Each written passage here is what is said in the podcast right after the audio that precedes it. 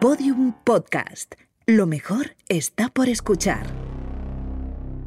Hay un lugar donde nada pasa inadvertido. Donde cada palabra, Bendito sea el fruto.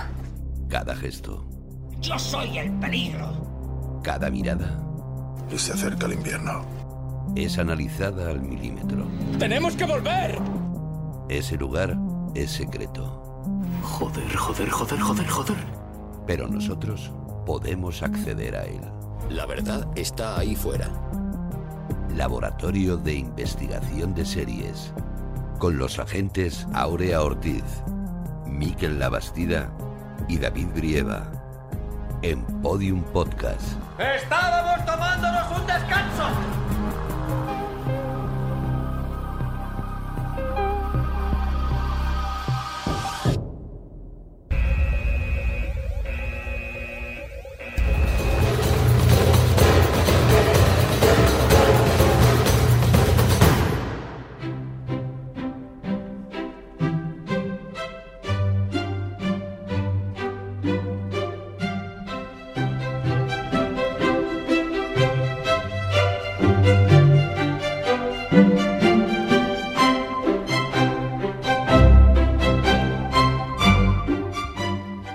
Bienvenidos al Laboratorio de Investigación de Series en el cuarto capítulo de nuestra octava temporada, El Grande. Hoy vamos a analizar la inclasificable serie de Hulu creada por Tony McNamara, The Great.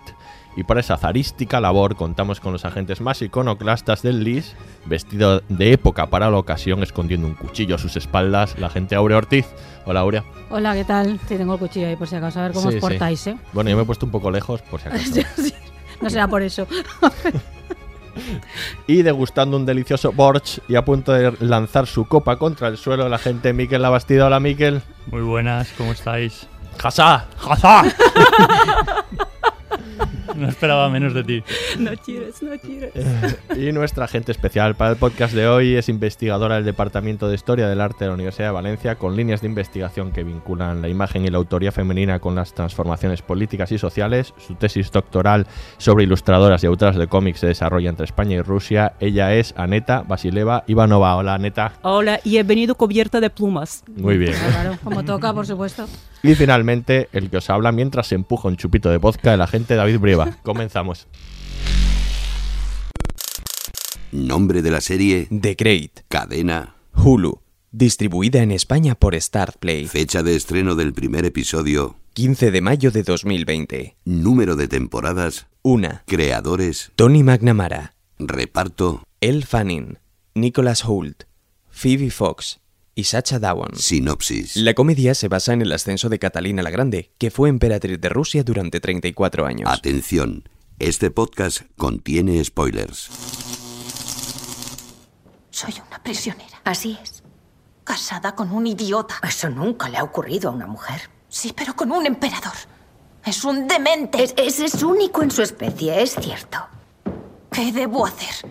¿Vivir a su entero capricho? Dios no lo quiera, emperatriz. Desde que era una niña he sentido que la grandeza estaba por llegar. Una buena vida sentí. Como si el mismo Dios me hubiera enviado a esta tierra para que la transformara. Que estaba aquí por una razón, por un propósito. Entonces, ¿por qué os hizo mujer? Para mofarse, supongo. Ahora esa idea es una ilusión al estar atrapada aquí. No es un linaje. ¿Qué? Rusia. No pasa al heredero si no lo hay. Si muere el emperador, pasa a la emperatriz. ¿A qué te refieres? Quería que supierais cómo funcionan las cosas. No sois la única desdichada, también hay hombres desdichados que buscan un cabecilla. ¿Y hay uno? Espero estar viéndola. ¿Yo? Solo soy una niña tonta. ¿Y si no lo sois? ¿Y si vuestra visión del oso y del gran amor, vuestro corazón pleno y ardiente, y si ese gran amor era la mismísima Rusia y no Pedro?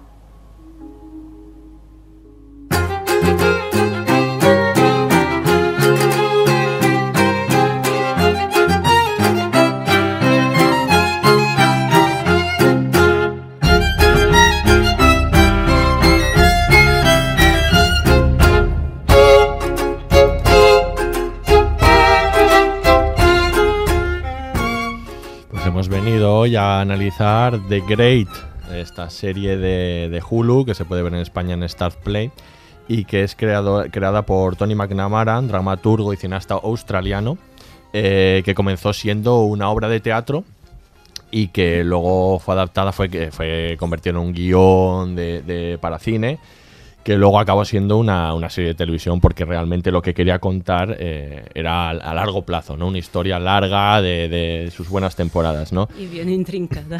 Y bien intrincada además, efectivamente.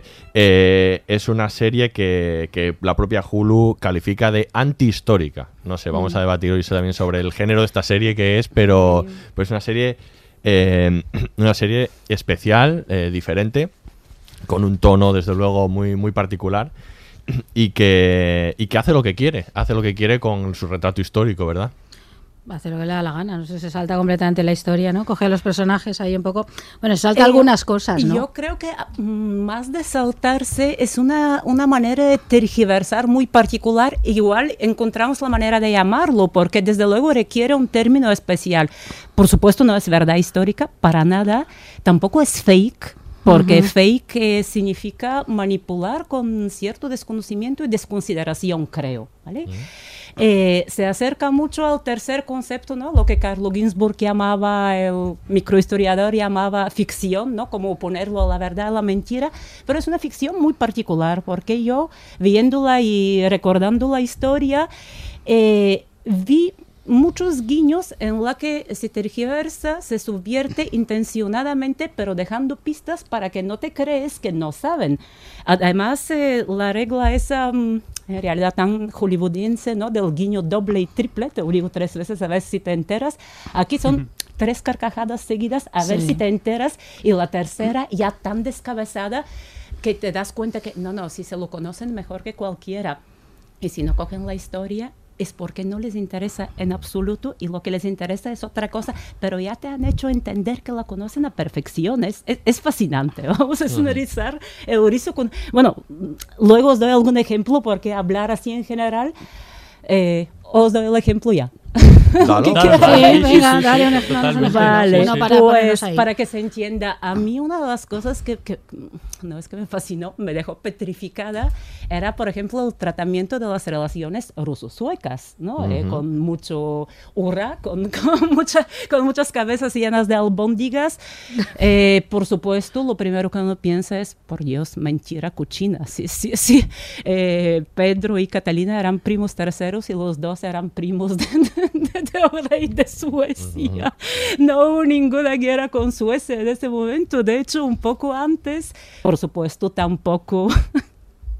Tampoco fue así ni el golpe de Estado ni el matrimonio. Ellos se casaron teniendo eh, 16 años, el 17, eh, pasaron 17 años mientras reinaba la tía Betty Sí, de la la serie. de las mariposas. La de las sí. mariposas, efectivamente, que en realidad era él la que eligió a Catalina, que antes se llamaba Sofía, pero bueno, es una, es- parece un culebrón infinito, no entramos en el juego dinástico que es imposible. Bueno, eh, la cuestión es que eh, la anterior guerra ruso-sueca era cuando los suecos, como parientes, intentaron apoyar a Elisabetta o Isabela, la tía Betty, y el propio Pedro, que era un huérfanito abandonado, el pobre, una especie de rehén político que mm, bueno, pues si no los apoyaban los suecos no había manera.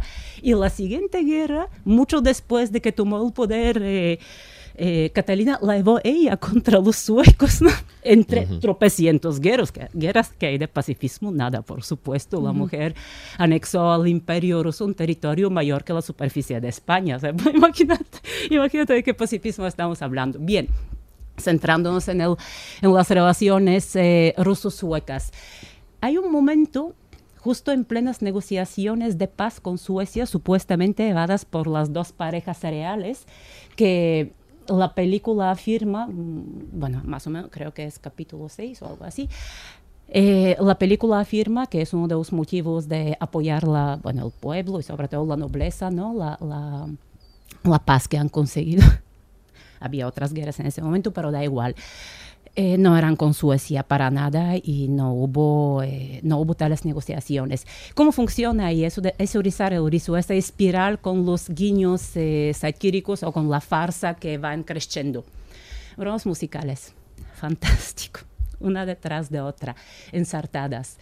Eh, recepción del embajador sueco, que para colmo es africano, por supuesto. Sí. Un coro de niños que cantan chastushki, que son algo así como las jotas verdes, ¿m? un folclore urbano y popular, por supuesto no del siglo XVIII para nada. Eh, bueno, y el comentario del embajador creo era, "Ay, yo prefiero el coro de niñas de Chernóbil que cuando cantan brillan. Bien, todos pensaríamos que en ese momento ya todos nos hemos enterado eh, de qué quiere hablar la serie, pero no, un minuto después viene la culminación de la broma musical. El barco, ¿y qué barco? Un barco vikingo con una cabeza de dragón en, en la proa, ¿eh? mascarón, se acerca a una isla en un hermoso lago, acercando la pareja real. De repente se escucha lo que era el himno de la Segunda Guerra Mundial. Stavai strana ogromnaya. Algo que según los testimonios hizo que miles de voluntarios se apuntaron para, eh, pues, eh, para luchar contra la invasión nazi, por supuesto, alemana. Claro, apagón total. ¿Qué pasa? ¿Por qué? ¿De dónde viene todo eso? Dándole vueltas, de repente tuve un cortocircuito, no te, no te lo vas a creer. Pero bueno, vas a reconocer enseguida porque conoces la imagen mejor que yo. Piensa en el principio de Alexander Nevsky de Eisenstein, con la banda sonora de Prokofiev. ¿Te acuerdas? Sí. Un lago hermoso. Ahí está Alexander Nevsky y todos los pescadores y marineros rusos entonan una canción especialmente eh, elaborada por Prokofiev, casi nada. Estamos en el año 1938. Se preparan, todo el mundo sabe que habrá guerra con Alemania y que será un buen batido. Es una imitación de folclore medieval absolutamente machacón. Ta, ta, ta, ta, ta, ta, ta, ta, ta, ta, ta. Y como hundimos los suecos y los pegamos y peleamos y los hicimos puré y echamos océanos de sangre como agua, todo por nuestra patria rusa. Y de repente aparece ese mismo barco con cabeza de dragón en la proa que están construyendo. Me quedé de piedra. Claramente, el guiño es clarísimo. No solo se conocen mejor que nosotros las relaciones ruso-suecas y toda la política, sino se conocen a perfección lo que realmente les interesa, que es la representación cinematográfica y por supuesto pictórica, que eso tiene su historia pictórica, que no entraré en ella, pero que es, que es fascinante también. Tienen, sí, efectivamente, muy clara la historia de, de- Rusia. de- ellos dicen que la han investigado muchísimo, la conocen a la perfección y toman lo que, lo que ellos quieren de, de ella, ¿no? Tienen em, una fijación también por, por ele- eh, introducir elementos extraños, personajes negros, hablan inglés eh, sin, sin ningún problema, ¿no? Desde que llegan, bueno, todos estos elementos Mezclan que rompen un nombres, poco...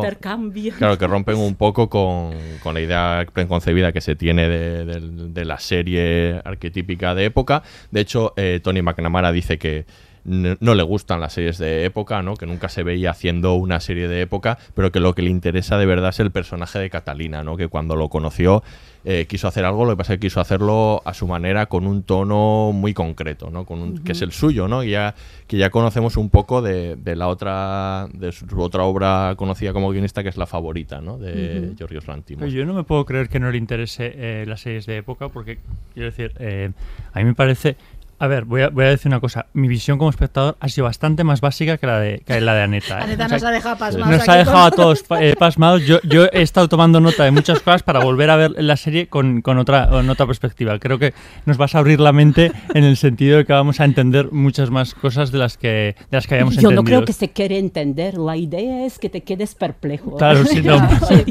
Nos quedamos. Pues se ha conseguido. A lo que voy es que a mí me parece un excepcional retrato eh, de la vida en la corte. O sea, yo creo que con un, con un personaje eh, que llega a revolucionar, pero bueno, que eh, forma parte de la propia corte, eh, pero donde hay un retrato de personajes muy estupendo, ¿no? Los tenemos como muy, muy, eh, estamos muy habituados en ese tipo de ficciones y en la propia historia a que existan esos personajes. Y él le saca el lado grotesco, eh, pero no deja de ser muy descriptivo de, cómo conocemos la historia. Esta historia en concreto, con todas las licencias que tiene, y otras, ¿no? Como pasaba con, con- con la favorita, con que se parecía a Ana Estuardo, pero vamos, que mm, había reminiscencias de otras muchas eh, reinas de Inglaterra. Con lo cual, al final, yo me quedo con, con esa visión, ¿no? Quiero decir que es un, un retrato muy subversivo, ¿no? Sobre la, la vida en la corte y sobre la mirada también de Occidente a Rusia, que yo creo que eso también es, eh, es interesante, ¿no? Cómo se plantea la, la ficción de cómo ve Occidente al, a- al mundo ruso con la llegada de, de- de Catalina, ¿no? Yo es que, yo es que creo que em, esta, me, me gusta que sea antihistórica, porque es que yo creo que ninguna película ni serie es histórica. ¿no? Es como, de hecho, el concepto de cine histórico es muy discutido, porque no puedes decir cine histórico, porque el cine está hecho ahora, la película es actual, o sea, es un, puedes decirlo cine de ambientación histórica, o claro, pasa que es más largo y complicado De para ponerlo después, claro, o algo así, ¿no? O de base histórica. Pero es que no, eh, la, la fidelidad, el rigor histórico, ese tipo de cosas, yo creo que hacen siempre olvidar cuando se citan, son palabras pues muy grandes que, que nos hacen reverenciarnos, decir, caramba, no, que se han leído no sé cuántos libros de historia, han hecho tal, pero de todas maneras lo que están contando siempre es una ficción, donde han construido personajes que no que, que han deducido eh, para su relato que son así. Claro, lo han Eh, simplificado Lo han simplificado o han construido una determinada visión, que obviamente nunca va a ser esa persona real que en su momento vivió, ni mucho menos porque, entre otras cosas, cualquier persona real es capaz de, de clasificaciones. Y esto ha pasado con el cine de Hollywood siempre, con las visiones absolutamente canónicas, con, con que, que ellos nos han ofrecido y que parece que se han quedado en nuestra cabeza, pero que luego esas tampoco eran reales. Y, por ejemplo, tergiversar hechos históricos, esto ha sucedido siempre en el cine histórico. Es decir, acotar, acortar tiempos porque narrativamente no interesa que pasen 20 años, porque no lo puedes contar, necesitas acumular, coger cinco personajes y convertirlo en uno porque no puedes tener un casting tan grande y porque se va a dispersar. Claro. Entonces, esto es como coger esto que en el fondo ha hecho siempre, siempre, siempre toda adaptación histórica y, y darle completamente, ir a llevarla hasta los extremos. Es lo que hace en La Favorita, es lo que hace ahí, o es, no sé, algo también como lo que hace Tarantino, ¿no? Con sus falsedades históricas, Los como matar a. Hitler y todas estas cosas, ¿no? Es un poco esa idea de la- el pasado está ahí. Nosotros como artistas de ahora, ¿no? Pues lo podemos coger y hacer un poco lo que queramos con él y construir. Esta no es, no te estoy contando la vida de Catalina, te estoy contando algunas cosas que interesantes. Yo creo que mucho lo que ha dicho Miquel, yo creo que todo un tratado sobre el poder, sobre las relaciones de poder, ¿no? la, la humillación, el ejercicio del poder, la responsabilidad que conlleva. Yo creo que hay todo un, todo un tema que va sobre eso también, ¿no? Y, y no sé, a mí me parece, es- me parece originalísimo el Este planteamiento. discurso que planteas es el mismo que plantea Tony Tony McNamara, McNamara. ¿ves? tal cual, Ahí, estáis, ¿no? estáis ahí Estamos ahí al en sintonía. Ahora ves, De adquiero hecho, su talento para ser capaz de Él comenta esto, ¿no? Que bueno, que así. el, re- el relato histórico esté igual de condicionado, Claro, por, su- por supuesto. De hecho, que eh, el- al principio en los créditos hay una coletilla, no sé, que, que pone Sí. eh, una, ocasionalmente una historia verdadera. Exacto, Pone sí, al eso es principio divertidísimo. que podría ponerlo todas las ficciones históricas, ¿no? Ocasionalmente acertamos en alguna cosa, ¿no? También. Y, y él habla, habla de esto, ¿no? Del, del- del rigor histórico y cómo mm, realmente, pues, lo que le interesaba era contar la, la historia que él se le ocurría de, Catalina y lo, lo de que no le gustaban las ficciones de época, dice que bueno, que le gustaba Rilindo, las amistades peligrosas, pero que no, lo que no le gusta es la seriedad que No, hay dentro no te de puede la... no gustar porque son grandes Claro. películas. O sea, una cosa que te guste la ficción, otra cosa es que claro, nombras como grandes películas que te gustan claro. porque son. Lo que, lo que no le gusta es la corrección Claro. de, de la, de, la, de la época, ¿no? De la, de la, Claro. de, por ejemplo, la serie de época que existe sobre Catalina la Grande de Con Helen, Helen Mirren, Mirren, ¿no? claro. Por ejemplo, eso no le, no le gusta. La Entonces, ilustración, a él le gusta lo incorre- la incorrección, por supuesto, y, y, bueno, esta mezcla además, estas mezclas que hace de, de lenguaje, por ejemplo, el lenguaje que, se, que se mezcla entre lo tradicional, lo cortesano y, y, el, y el lenguaje Actual. actual. de, de y- y- vestuario, de ambientación, de, de- Joder, de que van, que van con que van con chándal de época Claro. Corriendo Sí, por ahí. sí, Eso es haciendo maravilloso. jogging, El chándal es maravilloso cuando.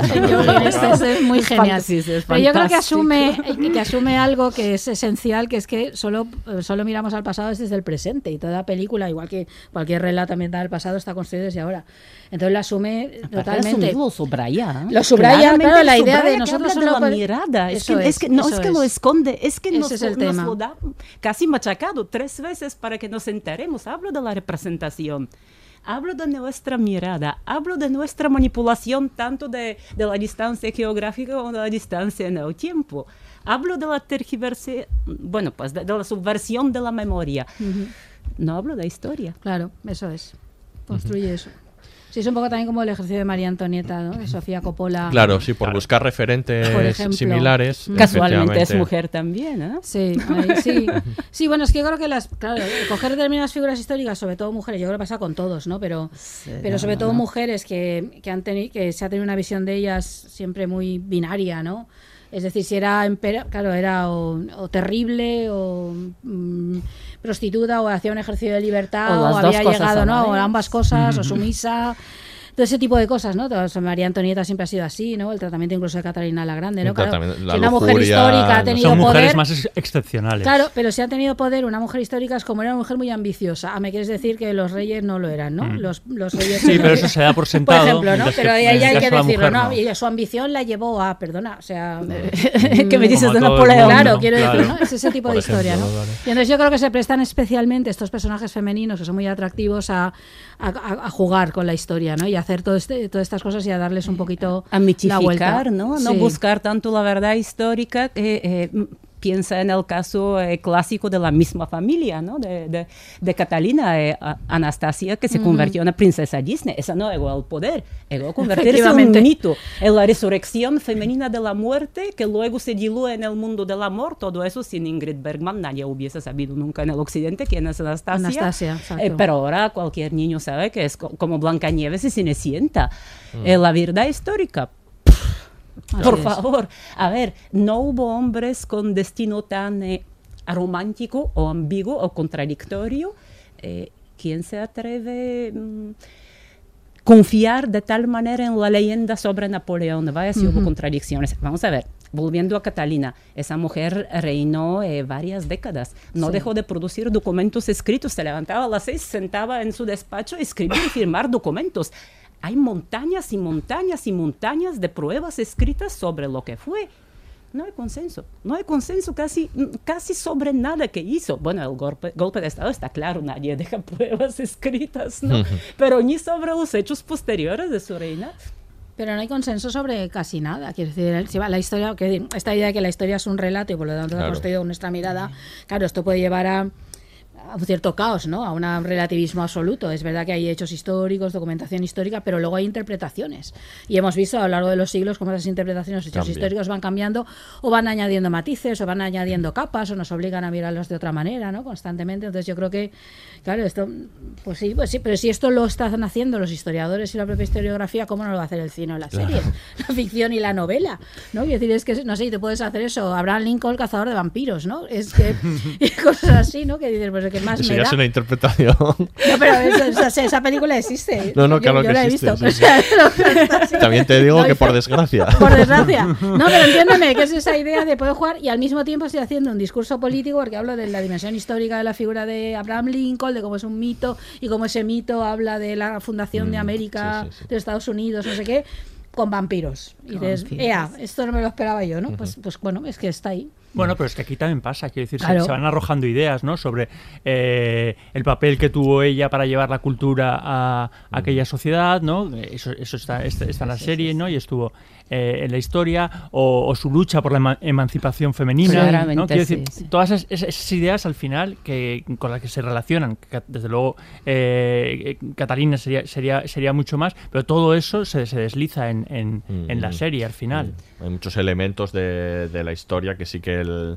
Pero eh, van un poco en función, yo creo, de ella, ¿no? Del personaje y de dejar Total. un poco lo que pu- pudo ser su legado. Por ejemplo, sí que está eh, trabajado el tema de la de su, de su trabajo dentro del, del, de la eliminación o trato de eliminación de la viruela, de lo de la Sí. violación. Eso es una cosa Sí. que ella sí que Sí, la colección, de, la colección de artística, todo ese tipo de cosas. todo ¿no? eso, Sí, no, la la los artística, sin elementos duda, artísticos de claro. Francia y de Europa, ¿no? Sí. Que aparecían y, y, bueno, una serie de luego elementos que les interesaban, por ejemplo, el hecho de que se usase el limón como anticonceptivo o el heno para demostrar, No, son, bueno, son elementos históricos de- de que ellos tomaban y, lo- y los utilizan, ¿no? Y de repente el, el menos pensado es, es un dato correcto, ¿no? O que, que parece correcto, pero, pero hay muchos otros que no y ahí está su juego, ¿no? Es lo divertido, yo creo, también de, de esta serie. Y, y lo que sí que yo creo que intenta mantener la fidelidad hasta donde se puede, porque tiene afinidad exactamente con ese discurso, es eh, la autorrepresentación, el discurso que ella quería construirse, porque por supuesto... eh,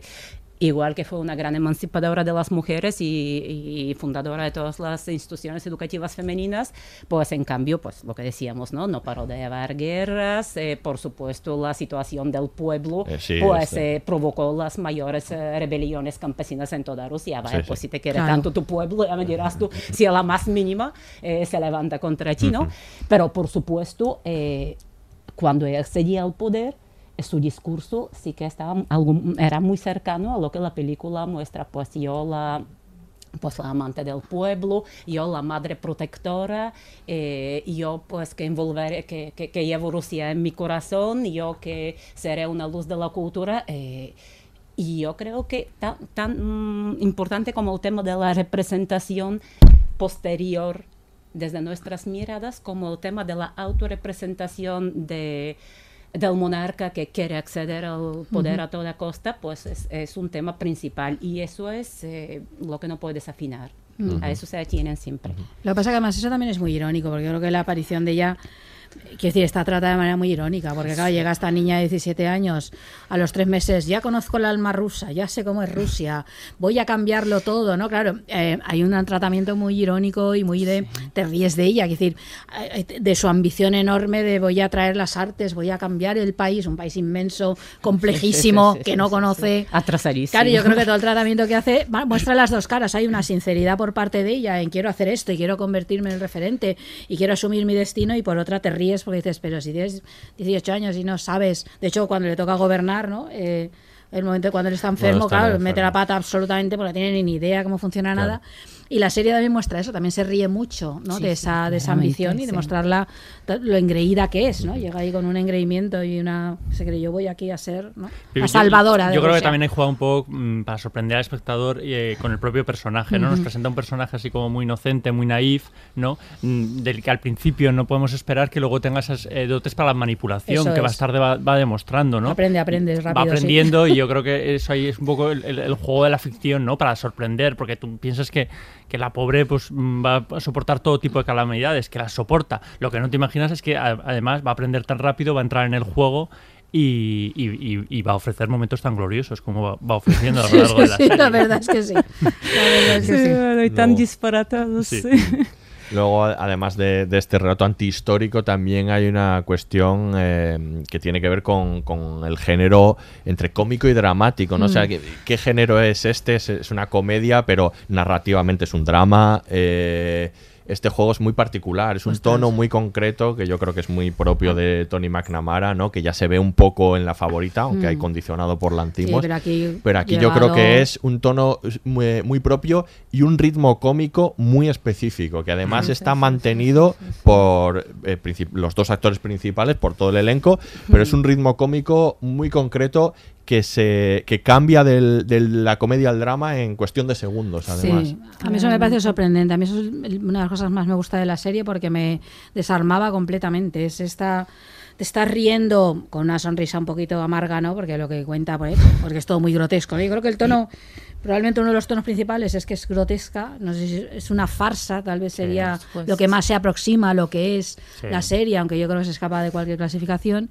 Y luego tiene esta parte con lo cual te quedas helada de horror. Yo recuerdo que, claro, cuando empecé a verla había leído que es una comedia, te ríes mucho, muy divertida.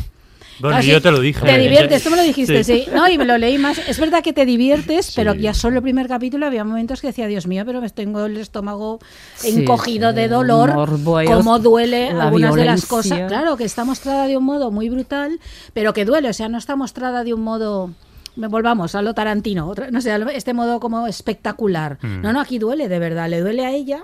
Sí, y a ti sí, como espectador claro. dices, pero un momento, este- esto que me estás contando, o sea, me estaba riendo hace un momento. Vale que era una risa de humor negro brutal, porque me estás contando unas barbaridades, Pero ¿dónde ha ido esto? no? Y a mí esta mezcla me parece que la consigue maravillosamente bien porque es muy difícil. Es muy difícil. Es sí. muy difícil.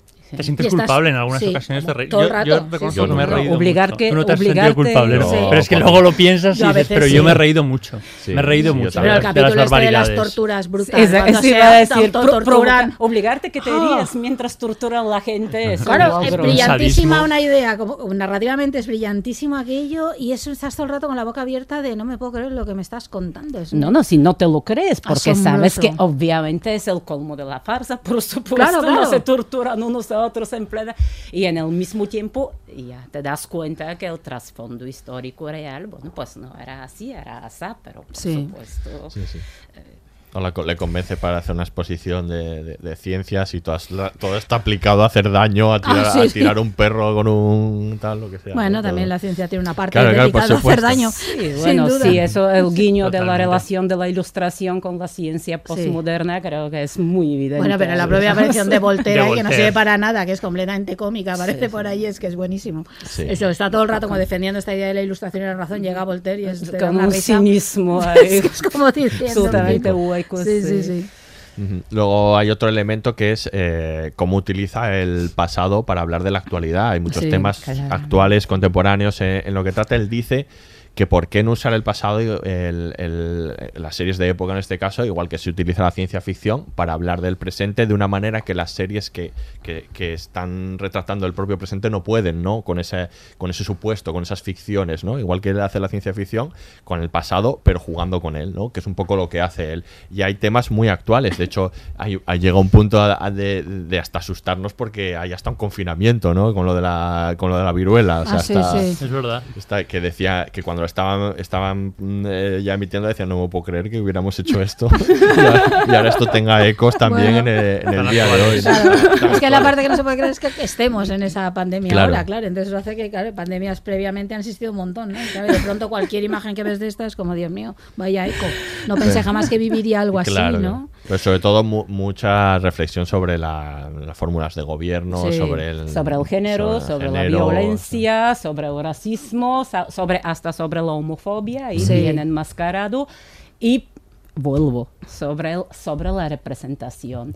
Eh, no sé si os fijasteis, por supuesto es un eh, bueno una farsa maravillosa también la puesta en escena, todo el aspecto formal. Eh, yo pienso que en muchos momentos el aspecto formal va un paso adelante por, por los temas y la forma llama al contenido. Y eh, hay una clave donde otra vez nos da una pista de dónde viene esto, creo que es principio de capítulo 7, ese maravilloso inicio donde vemos el museo del Hermitage. Eh, ya lo estaba sospechando antes, pero ya a partir del capítulo 7 empecé a verlo con otros ojos y, y estoy bastante convencida que una de las fuentes principales de toda la puesta en escena tan ecléctica, ¿m? tan postmoderna, porque sabemos que para nada es el vestuario de- del siglo de las luces, ¿no? Antes de los chandals aún hay otras, vamos, otras pistas numerosas. Bien, pues estoy convencida que tanto la forma como muchos eh, hallazgos temáticos vienen directamente de la colección del Museo del Hermitage. Estoy absolutamente segura que los creadores se han pa- empapado de la visión de este museo pero ¿qué pasa con este museo que efectivamente lo creó Catalina? Pues que ahí la colección contiene obras que empiezan desde, bueno, empiezan desde la prehistoria si te bajas a los sótanos, pero eh, lo grueso empieza con la Edad Media.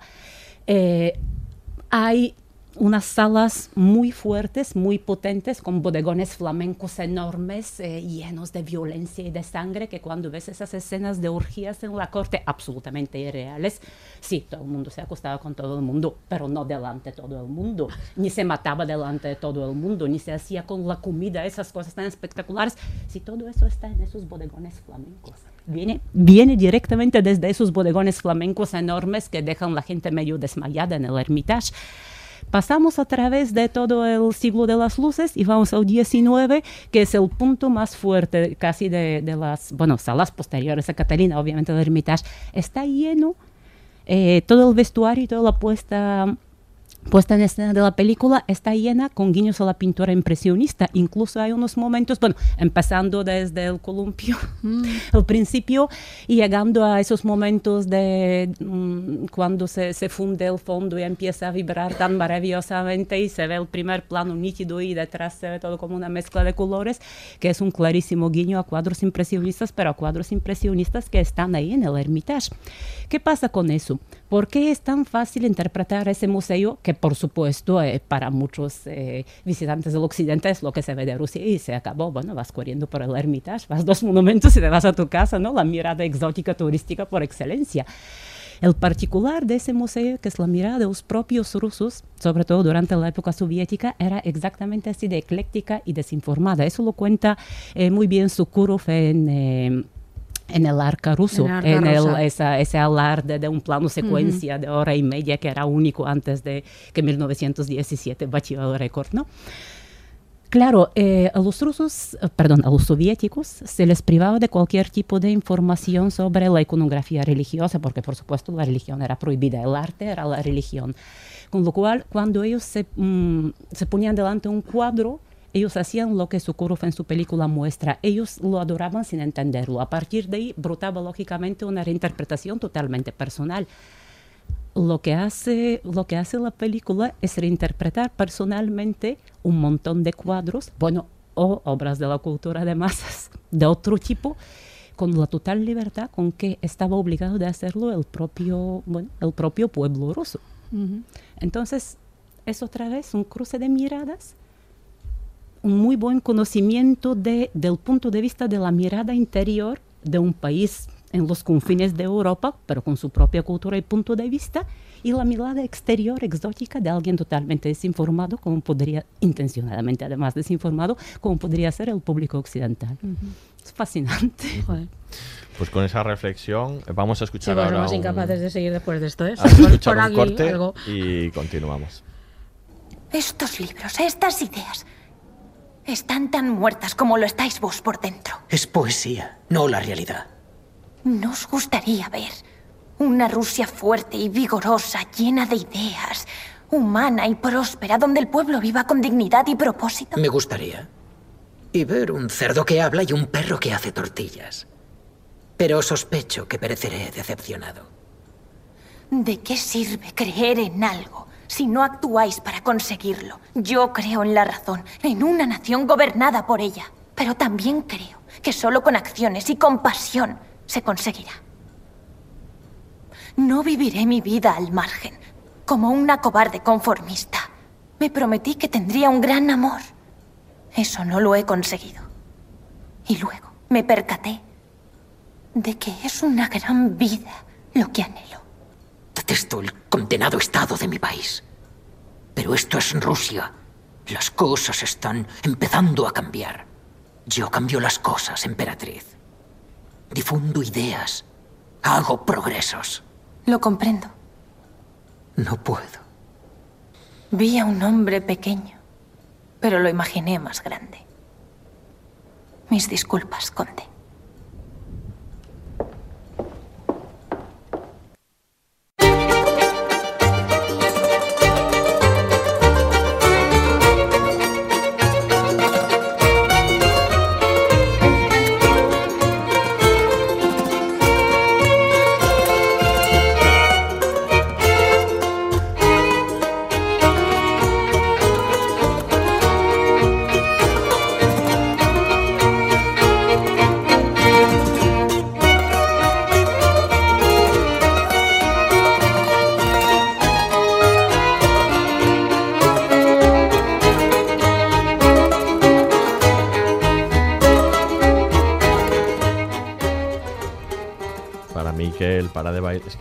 Que, Durante los cortes vamos bailando.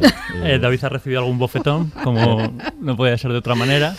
Es. Porque no, todavía no se ha aprendido muy bien la, la coreografía. que le ha roto tres o cuatro vasos. Exacto. Sí, sí, señor. Es lo que tiene este corsé que me aprieta mucho. Y ahora vamos a seguir hablando de la serie de The Great y bueno, hay una clara eh, visión de, en la serie sobre, o varias visiones sobre el poder, ¿no? Habrá eh, del poder de, en el gobierno, de la corte que hay alrededor del rey, de ese rey, que en este caso es Peter, que es un personaje fascinante del que tenemos que hablar, que tiene el poder pero no sabe qué hacer con él, porque no tiene absolutamente ninguna idea de lo, que, niñato de psicópata lo que está no haciendo, es una hacer. especie de niño. Y luego, bueno, también todas las eh, diferentes eh, influencias y, y manipulaciones a las que se ve sometido el propio rey, ¿no? Está la iglesia, cada uno Mm. quiere algo de él eh, y, y- y cada uno le aconseja en función de sus propios intereses, ¿no? Está ahí una relación de, de- de poderes ahí interesante, que es un mundo complejo, ¿no? También el de, el de esa Rusia que plantea la serie, ¿no? Con ese, eh, que es esto me parece fascinante, con ese eh, arzobispo al Mm. que le llaman Archie, por, Archie. por Archie, archiviso. por supuesto. O sea, como si no, ¿cómo se puede llamar? Archie, un arzobispo Si- es Archie. patriarca, patri, ¿no? Claro, claro, exacto, exacto. Algo así. No sé, es que yo creo que, lo comentaba antes, me parece uno de los temas principales ¿no? de, de- de la serie, al margen incluso de Rusia, quiero decir que, claro, a ver, muchísimas eh, series o películas de ambientación histórica te permiten analizar esta idea del poder, ¿no? porque muchas, la mayoría están referidas a, a, pues, a gobernantes, a pro hombres y pro mujeres, que no existe el nombre, pero debería, que también había. Esta es una pro mujer de estas, ¿no? Totalmente. Eh, así. eh, eh, y claro, eso te permite pues eso, desarrollar relatos que tengan que ver con la ambición del poder o con el ejercicio de responsabilidad que supone y demás, ¿no? Y yo creo que esta lo muestra no solo en, en torno a ello, sino todo ese ejercicio jerárquico de la corte, de quién está por encima de quién, ¿no? Y como tú dices, Ujú. todas las intrigas esas de ver ahí. No pasa que, claro, al, al tener este tono de farsa lo hace de un modo tan descarnado. ¿No? Que, que en realidad está en- prácticamente en toda la literatura, está en Shakespeare y en todas partes, ¿no? esa idea de, de la, la lucha, ¿no? pero aquí lo hace de un modo tan descarnado todos- y tan gráfico. Claro. ¿no? Y están todos los personajes, los amigos, Claro. Lo- la pareja de amigos de él, que son los únicos amigos que realmente tiene en toda Bueno, la corte. Amigos. Claro, Sí. amigos, Amigos. Amigos a la fuerza, Claro, amigos a la efectivamente. fuerza. Amigos a la Muchas fuerza, comillas, efectivamente. si no, nos Pero pre- precisamente Sí. ellos son amigos de Me él parece- porque, me porque parece saben fascinante que... De vez en cuando te envenenan y ahora estoy tiempo se Sí. acuestan con Exacto. me parece Claro. fascinante esa pareja, Ahí. me gusta esa historia muchísimo. Pero ellos además saben que, que ellos están ahí porque si él desapareciese pierden su Ah, posición. claro. Claro, to- todos son intereses. Eh, la propia criada de... Marial. de- Claro, Marial también eh, su interés es en recuperar su posición, ¿no? Sí. O sea, es- to- todo este juego de la escalera de jerárquica y de, y de posición social eh, motiva a todos los personajes en juego. Es una cuestión de supervivencia, al Claro, fin y al cabo. totalmente. O sea, quiero decir, la posición que tiene cada uno le garantiza cierta supervivencia eh, ante el resto. Entonces, claro, cada uno quiere estar muy cerca, sobre todo, del órgano de, de poder. Para el caso de Marial, eh, ella ve una salida, ha sido repudiada por, por una parte de la sociedad y ve una salida en la llegada de, de- de Catalina la Grande. Y por eso le es fiel, pero le es fiel hasta, hasta el momento. Hasta el que- final. eh, eh, Sí, quiero por- decir, hasta que. eh, por sus intereses Claro. propios. Quiero decir, en un momento dado que sus intereses se trunquen, ella va, va- va a serle infiel. Eso No, tenemos claro. lo igual la- que, la claro. igual que, con, que, que- que la pareja. O sea, quiero decir que al final son, son relaciones eh, completamente egoístas y motivadas por los intereses de, de cada uno. Sí, y por, esas, o por el miedo si Y estás por la debajo. inestabilidad de la Claro. situación, Claro, pero por eso, por supervivencia. Mundo Sí. intrigaba contra todo el mundo. El poder, pues en la mayoría, mayoría de, eh, de las épocas era muy inestable y en el momento cuando había un cambio violento, todos que apoyaban la facción equivocada, pues bueno, igual no les mandaban siervos o criados, pero se iban para Siberia directamente, que era o, o quedaban exiliados, entonces la vida de esa gente no era segura. Despertaban y no sabían cómo terminar el día. Tendrían que estar muy atentos. Bueno, el espíritu de la época es muy extraño. Sí. Sin orgías a la vista y sin matanzas a la vista, porque esas cosas las hacían en privado. Entonces, como ahora, bueno, eso no Sí, cambiado eso tanto. no ha cambiado tanto. Y luego está la idea que eh, Miquel apunta al principio, que es lo de presentar una corte. Es que en el fondo una corte, claro, es un... eh, Es, Es un micromundo. Claro, un microcosmos, ¿no? Muy amplio. Es verdad que la serie sí que tiene exteriores y tal, pero básicamente en el lo que cuenta es la vida en la corte, ¿no? Y claro, es que es fascinante pensar en una corte donde está todo el mundo, hay un poder omnímodo, que en este caso es el emperador, ¿no? Que puede decir de la vida y de la muerte de los demás y le da la gana que le corten la cabeza, ¿no? De manera En- En aleatoria. plan Alicia en el País de las Maravillas, que le corten la cabeza y se la van a cortar, ¿no? Tal cual. Eh, Claro, es fascinante eso para crear, no sé, para crear ese mundo, aparte de que eh, desde el punto de vista de puesta en escena, claro, da para tanto, lo- eh, lo- los decorados, los trajes y tal, es un juego precioso, pero claro, te permite crear esas relaciones tan perversas y tan... eh, Laberínticas y Sí, tan in- claustrofóbicas, ¿no? sí, intrincadas y, y, no sé, así como dificilísimas, ¿no? Entre todos ellos, tan, equil- tan que dependen de nada, ¿no? Que tú eso, que, que tu fidelidad acaba en un momento determinado y te haces, ¿no? Traicionas rápidamente, ¿no? Pues está todo sujeto en eso, en un sistema de de recompensas, ¿no? Y de mantener eso, el Estatus, sí, estatus y, y la vida, ¿no? Y la buena supervivencia. tablero Y la vida, eh. Claro, claro. parteres y no, se, y no se alejan del tablero de ajedrez, por eso tampoco necesitan más que dos vistas del exterior Claro. con los parteres y todo lo demás son Sí, y pasillos los jardines como mucho ya está, porque, Claro, porque y forman acabó. parte de ese mundo también y ya está, ¿no? No, no, eso, eso es, es que es preciosa toda esa parte, ¿no? Está, está muy bien contado, pero es que es un ejercicio tan jerárquico eso. Las cortes son... De- ¿no? Luego, dentro de ese mundo de la corte, otro comentario de la actualidad muy interesante es como, sobre todo Pedro, pero todos ellos viven en una burbuja que no tienen nada que ver Claro. con el mundo exterior. Y de hecho, es ella, ¿no? Eh, la que la que rompe esa barrera o la que empieza a visitar va a la, a, a la guerra, ¿no? O sea, ahí a Sí, en ese donde se momento, está es- librando la guerra. pronto aparece el la pueblo, ¿no? realidad, Sí. Dice, no, no estáis en conexión con lo que está sucediendo en el exterior, que es un comentario muy actual, muy actual también sobre los go- propios gobernantes Sí, sí, de- sí. del mundo, ¿no? Pero fíjate, son salidas al bosque, al bosque oscuro del alma, este que no, vamos, es oscuridad, caos y, y- y perversión, no, tampoco es la vida real. Claro, sí, sí. Ya, bueno, ¿Saben? Hombre, tienen- absoluta. pero tienen la vida real, pero no la ven. Tienen a los siervos, que es decir, tienen a la gente que trabaja en el Claro, palacio. Es decir, claro, pero claro. estos son no son personas para ellos, No, básicamente. no no, son- la simplemente viruela. Efectivamente, y- que se mueran estos porque son intercambiables. Bueno, claro, claro, son intercambiables. Claro, es esa idea, ¿no? Ahí ya está, entonces no la van a ver. Claro, pero- o ella misma, ella llega desde Prusia, ¿no? La princesa perfecta, llega allí, pisa el barro un poquito y ya conozco Rusia, ¿no? Y ya no, no sabe Claro. nada, ¿no? Todos ellos, o el propio emperador, que es, decir, es un crío criado ahí, ¿no? Eh, Eh, sí, en jovencísimo. una burbuja desde que Lo único que le, pequeño. impo- le volvemos- importa es la satisfacción de sus placeres y, y Si gobernar. volvemos a- ¿Eso qué es? ¿Para quién va a gobernar si vive en una burbuja? Pero yo creo que también son Para él. Para él, claro. Para, su él, propia para una satisfacción. élite Claro. mínima que nunca eh, todas esas reformas brillantes que ella prometía nunca llegaron al pueblo. Era la gobernante que de hecho empeoró la servidumbre. Bueno, sabéis, los campesinos rusos que eran esclavos, que eran propiedad, eh, mm, dio más privilegios a la nobleza, sí, pero la ilustración que introdujo llegó a, pues, cuatro gatos el pueblo eh, muriendo de hambre, pues mm, con muchísimos más esclavos desplazados forzosamente, con, con hambre, con rebeliones populares. Sí, sí. Sí. Dio lugar a muchísimas re- re- rebeliones populares de los cosacos y, Sí, sí, de- Pugachev, que es la más grande, que, Que es la más además grande, eh, se, se arrogaban eh, la personalidad del rey depuesto, que como murió dos, tres días después, misteriosa. Bueno, Sí. a ver, Misteriosamente misteriosamente. no. No, no misterio, no hay casualmente, sin querer, lo suicidaron, ¿no? Sí, El sí, pobre, sí. Entonces hubo más de 40 eh, pretendentes que aparecían de la nada, decían, soy, soy Pedro III, soy, Sí. soy el rey que ha re- ha reaparecido, y el pueblo, la primera, iba detrás de ellos. Claro. Eh, pues el cosaco ese, Pugachev, dijo lo mismo, soy, soy Pedro I. ¿Y por dónde pasaba? Por toda Rusia, los servos se levantaban y se, y se le unían. Sí, sí.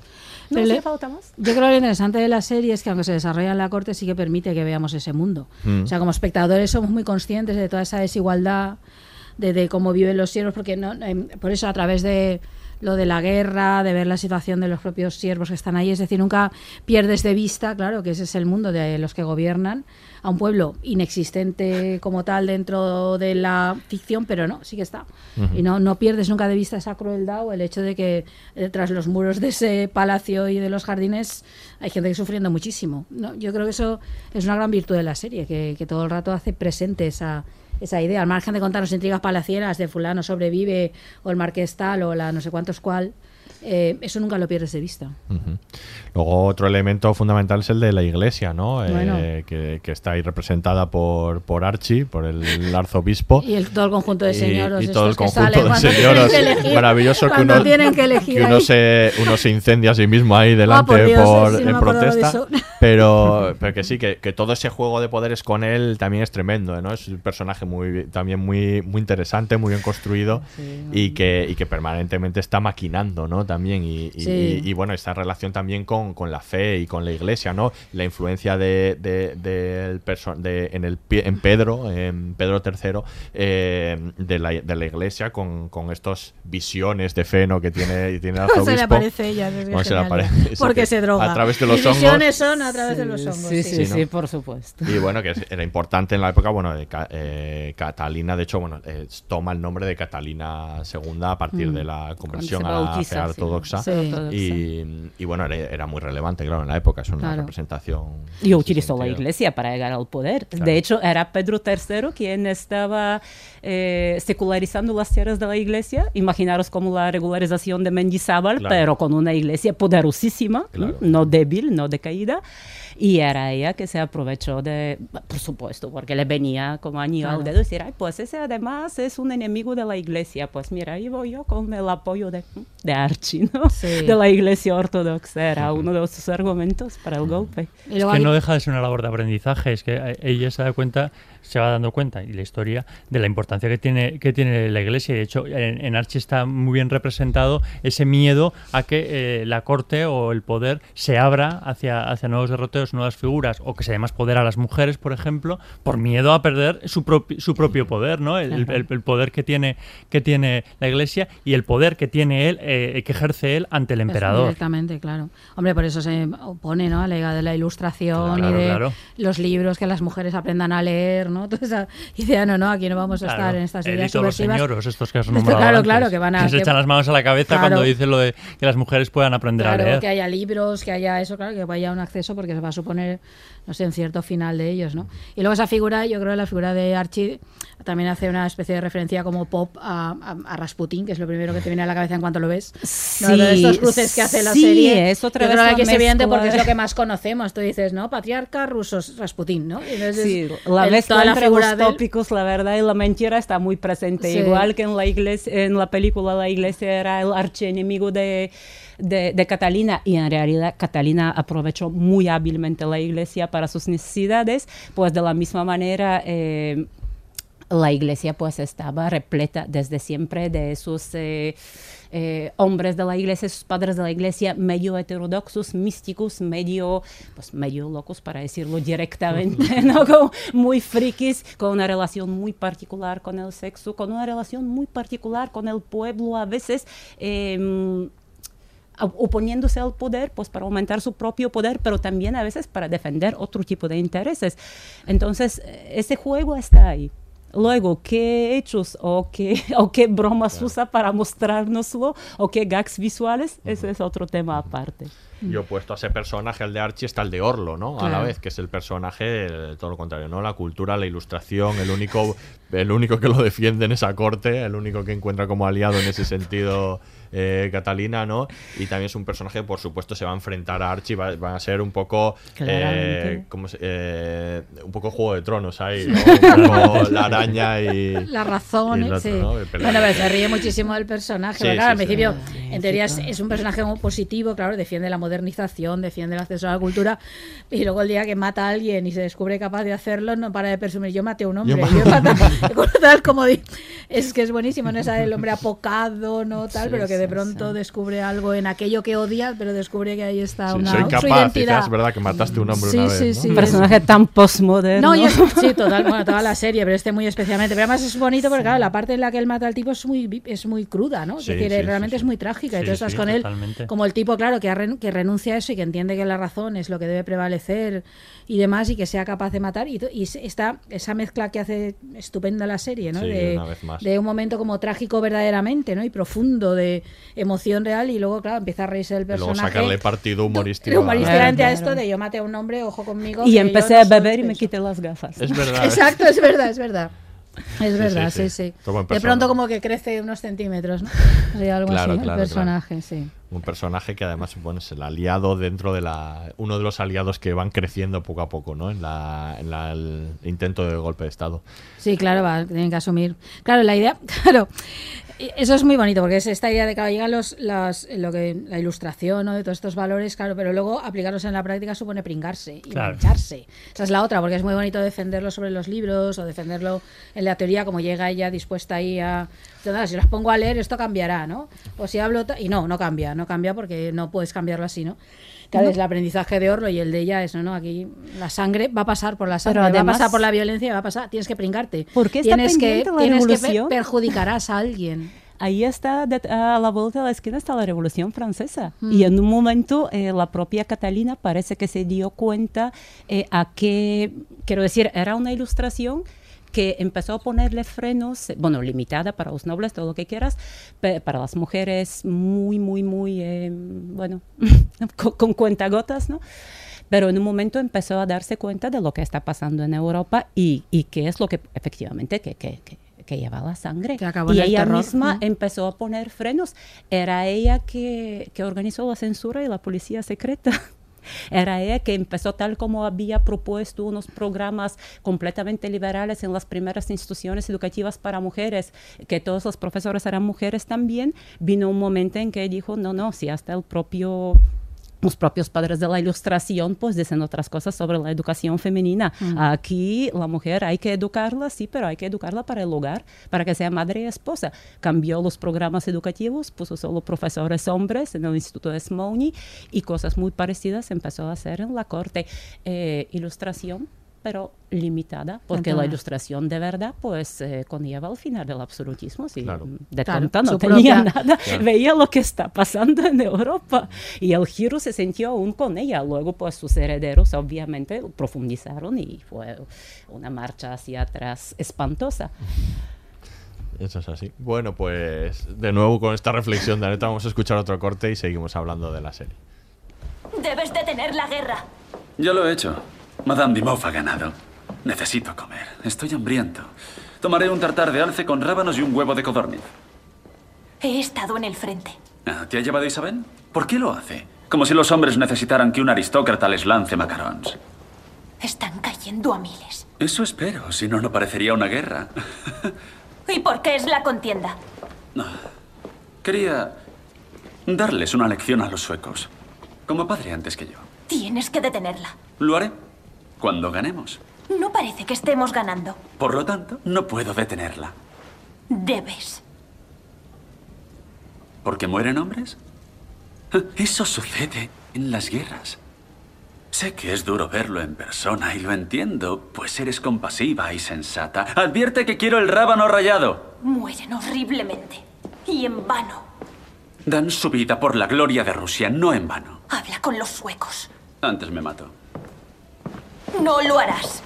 Pues miles lo hacen por ti. Para mayor gloria de Rusia. La detendré cuando ganemos y así no habrán dado su vida en vano. No eres rusa, así que no lo entiendes y por eso perdonaré tu insolencia. Vete. Deseo comer en silencio. Dile a Luis que también querré un bors.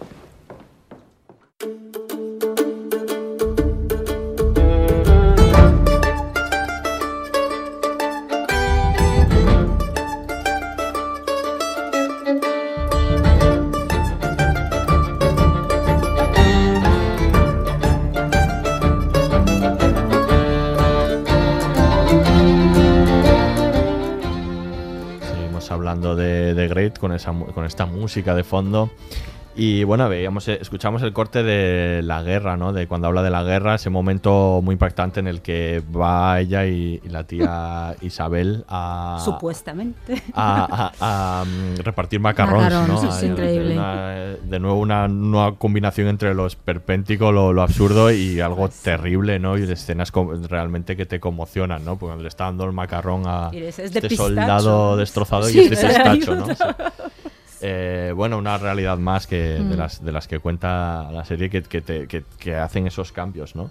Esa, esa mirada sobre la guerra que también es Sí, interesante. hombre, yo creo que tiene ahí toda una mirada, claro, sobre sí, sobre el ejercicio ese del poder de llevar a morir a un montón de gente sin tener ni idea. Ni idea de Para él la guerra es una frivolidad absoluta, ¿no? El decir sí o no, pero es, es muy importante que muestren eso. Yo creo que justamente ese, ese momento de la salida de ella al exterior y ver toda la muerte es muy importante en la serie. Porque sí que da la medida un poco lo que decíamos antes, ¿no? de una realidad que está, de los efectos de... El emperador no solo tiene efectos sobre la vida de los que están en la corte, que Claro. al fin y al cabo ahí están todos ahí intentando Ujú. sobrevivir como pueden, sino sobre toda la gente anónima, ¿no? Y claro, la imagen potentísima de ella, es súper monísima ella y la otra, ofreciendo macarons, es que es y después los obligan a posar por una gran pintura. Ah, bueno, claro, efectivamente, en- en- efectivamente, en- ese en momento. el lodo y la sangre, que bueno, más guiños. no sé. Sí, sí, sí, sí, es verdad, no me acordaba de lo del cuadro ahí. Cierto, sí. Sí, no sé, es que es, claro, es, es, es no sé, es mostrar el horror ese de la guerra. La, eh, vamos, la, la serie toma partido todo el rato, ¿no? Sobre todo ese tipo Y de temas. alejados que están ambos mundos. Claro, decir, claro, ella- claro. Ellas cuando llegan allí ya se dan cuenta de, de esa realidad, como si tú no supieses lo que significa una, una guerra. Pues que Ujú. no lo saben realmente. Ahí, ahí No, lo, ellos no lo saben. Ahí lo muestran. Ellos no lo saben, no saben cómo vive el resto de la gente, ¿no? Todos los que sostienen ese sistema, ¿no? Por eso es tan relevante, ¿no? Esa, esa secuencia Bueno, de exterior. Y como se le obliga enseguida, porque al final de la serie vemos como el propio personaje tan supuestamente inocente ya ha construido ese discurso doble de inocencia y pureza y bondad cara al mundo, pero que ya no tiene absolutamente ningún reparo a derramar sangre, a levantar el ejército, de, Ujú. de- de ir en un pasillo construido por gente que se están matando. Bueno, eso Sí. es llegar al poder. Es que poco a poco se va dando cuenta que es la única manera Claro, que va sí. a tener para conseguir sus objetivos. O sea, quiero decir que la muerte, o sea, que va a ser una herramienta que tiene que utilizar sí o sí. Mm. Sí, pero es incluso que yo- contra el propio emperador. Pero es que es la idea de que, de que lo que es violento es el sistema. Es decir, no se trata de que alguien ejerza la violencia Claro, o que un emperador la ejerza, sino que lo que es sí violento es el sistema. Es un sistema construido sobre la violencia, sobre la muerte de uno, sobre, sobre la- unas relaciones absolutamente violentas, no solo la del rey con sus súbditos, sino todas. Todas Todas son así, sí, todas en términos Sí. de confrontación, de si no, de, de si estás tú, no puedo estar yo, de, no, no se puede, ¿no? No, no, no se crean lazos de cooperación, o cuando se crean son exclusivamente para conspirar, ¿no? O No, para sí, conseguir un objetivo, suponiendo que cuando haya otro objetivo esos lazos desaparecerán, ¿no? Entonces es esa constatación de que no hay sistema de poder que no sea violento. Yo creo que la, la serie cuenta esto, es Rusia aquí está con un momento histórico determinado, pero es un planteamiento de no, no hay otra manera de construir eso. Si tú construyes relaciones verticales y una sociedad basada en eso, esa es violenta sí o sí. No, no, porque es porque es intrínseco, está en su propia esencia, ¿no? Sí, pero el distanci- distanciamiento que provoca la farsa nos eh, hace darnos cuenta, o sea, nos recuerda todo el tiempo que es Rusia de entonces, es Rusia Sí, de sí, ahora sí. y el mundo de ahora. El que mundo no- de ahora también. Nos deja Claro. muy Claro, claro sí, que habla de aquí y ahora. Claro, es que tú gobernantes así, por muy locos que parezcan, eh, podríamos encontrar unos cuantos ejemplos. Entre Trump, el propio Putin. Bolsonaro, ¿Tú crees que- quiero decir, sí? tenemos unos cuantos que ¿Tú no que desmerece, sí? que, que si se viviera en el siglo XVIII hubieran hecho todo eso. Quiero decir, a ver, Sí, me bueno. refiero a matar gente directamente de ese modo, que matar gente han Ya, matado, o- entiéndeme, pero... tú, tú crees que si juntamos a, a Putin y a Trump se acaban peleando como, como, el, Como el sueco como el y- sueco y el- Pues a mí no me extrañaría, ¿sabes? Sí, yo los veo. Pero O a Putin no te lo imaginas lo haciendo esas imaginar. cosas. Sí, con sí, la claro. imagen pública de él ahí cazando A el ver, hombre. Es que es Cuando mi último viaje a Rusia eh, era impresionante porque desde la llegada, el- de- desde el, el primer taxista con que empecé a conversar, lo primero que me dijo, eso era hace un par de años, Dios, solo que no haya guerra, solo que no haya guerra, ¿sabes? Eso, eh, estábamos en San Petersburgo, a 100 eh, kilómetros de la frontera con Finlandia. dice, es que yo vi los tanques en la carretera, la gente ya estaba delirando, no entendía de qué guerra me estás hablando. ¿Tú sabes cuántos programas de televisión vemos cada día donde analizan la inminente guerra con América de Trump?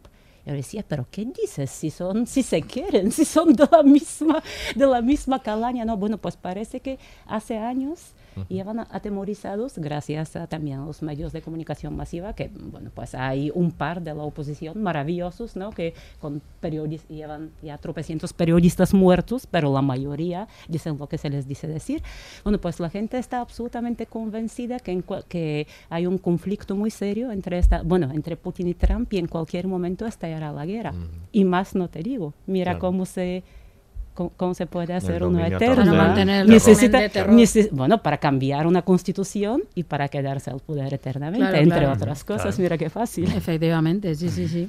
Sí. Para que no exista casi- prácticamente oposición. Claro. Sí, la guerra utilizada, bueno, en el, en el caso de la serie, por ejemplo, que él la comienza para, digamos, eh, seguir los pasos de su padre, ¿no? Para que, para que En como realidad su es su padre- abuelo, ¿ah? que, en- no te lo que que en realidad no lo es, pero bueno, en la serie eh, eh, Pedro, eh, Pedro I, que sería eh, que en la serie su- el grande, que Sí. es en la serie su padre, él, él comienza la guerra pues para seguirlos porque él lo hizo, ¿no? No es esa su única Claro. motivación, ¿no? Bueno, es que eso forma parte de la constitución del personaje y el eterno conflicto que tiene con el padre de... Eso también. Asume por una parte la posición de nunca seré como él, con lo cual se comporta de manera completamente estúpida como un crío con sentido, pero por otra parte está compitiendo todo el rato. Y claro, y ya le entra por ahí.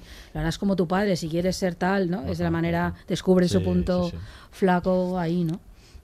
Otro de los temas fundamentales, bueno, que ya lo decíamos, que era que Tony McNamara lo que quería era poner en primer lugar el personaje de Catalina, ¿no? Como icono, eh, feminista y además de, de- de- de, bueno de poner digamos en su lugar histórico a pesar de, de ser una serie antihistórica porque decía bueno además comentaba el Fanning que por cierto es productora ejecutiva en Sí, la serie cierto. una Mm. cosa que vemos habitualmente en, en- últimamente en varias series no como las protagonistas femeninas también se actúan de productoras ejecutivas Sí, Eh, bueno, es una manera de poder conseguir poder Sí, dentro de. Hollywood. Claro, decir que, de que- la que es la manera de llegar a, cier- a Claro. a ciertos papeles y, Y- de que algunas producciones se pongan en marcha y tener donde poder. las mujeres sí, sí. tengan, Así tengan es. relevancia. Sí. Así es.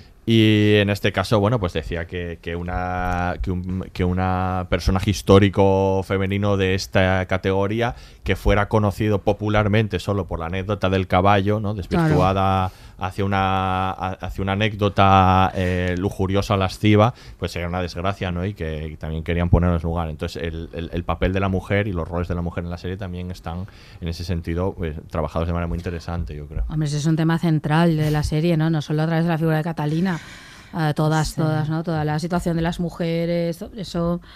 Claro, y una mirada absolutamente contemporánea, eso sí que es otra vez el asumir Claro. la mirada desde el presente. Eso cuando a veces ya no se hacen críticas que dicen, es que eso no era así porque habéis aplicado una mirada sobre las mujeres actuales. Sí, efectivamente. Es que esa- Claramente, sí. eso es así. Habla Y de un conflicto familiar. Claro. Todo eso es un culebrón de las malas relaciones entre un hombre y una mujer y como por fin la esposa se deshace del esposo. ¿vale? Desde una, una manera mirada de verlo, sí. una mirada, sí. Luego, pues, eh, si volvemos a, la, a la pobre historia, ¿no? En realidad, eh, cuando ella llegó al poder, eh, se construyó una imagen de eh, madre modélica. Ni vio sus hijos, que por supuesto... Bueno, su eh, hijo Pablo no, no, una relación horrible, horrible. Lo odiaba, el Lo crío odiaba. lo odiaba. Luego, pues cambió la ley para que no puedan eh, heredar mujeres, de- quiero decir, el trono. Eh, pero bueno, eh, también eh, no se sabe muy bien de quién era hijo, pero eso, eso, eso se decía de todos los hijos Claro, suyos. pero eso como lo contó ella en sus memorias, pues ella dijo que no era hijo del rey, que era uno de uno de sus amantes. Pero el ¿no? caso es que cuando ella posaba para el pueblo, por supuesto posaba con sus hijos como un modelo de madre Claro. y de esposa. De hecho, promovía la idea que ella había hecho todo lo posible para un pobre idiota que era su esposo y que no había manera, pero era tristísima, ¿no? Eh, y luego también, ¿no? lo que te comentaba, posaba como la madre amante de todo el pueblo ruso. Y eso es lo que enseñaba a las chicas en el instituto eh, de, pues de, de eso, de, de doncellas nobles, pues que deben de ser madres y esposas ejemplares. En ningún momento se le ocurrió, claro, aplicárselo así. Por supuesto, ¿eh? la ironía, ¿no? Sí. Volviendo a, a- a- a la propia trama de la serie, también es muy curioso eh, cómo es recibida eh, la- eh, Catalina por el resto de mujeres en, Claro. en- en la corte, ¿no? Quiere decir, el rechazo que, que produce. Al final, al- eh, el rumor este del caballo eh, lo, lo- lo- lo ponen en circulación ellas, ¿no? Pa- Para, de alguna manera eh, desacreditarla, ¿no? O sea, el primer paso que tiene que, que- que- que hacer eh, Catalina es ganarse el respeto. Ganarse el respeto de, de- de las mujeres. que mujeres. esto, desde luego, en el caso de los hombres sería impensable. O sea, directamente eso es, es un terreno que ya lo tienen, que ya lo tienen hecho. En su caso no. Tienen Sí. que irse ganando el respeto de todas. Y Es- ellas encima lo ven como una amenaza, la ven como una amenaza. Porque es diferente. Claro, es Claro, que yo claro, creo que ella claro, llega porque ahí.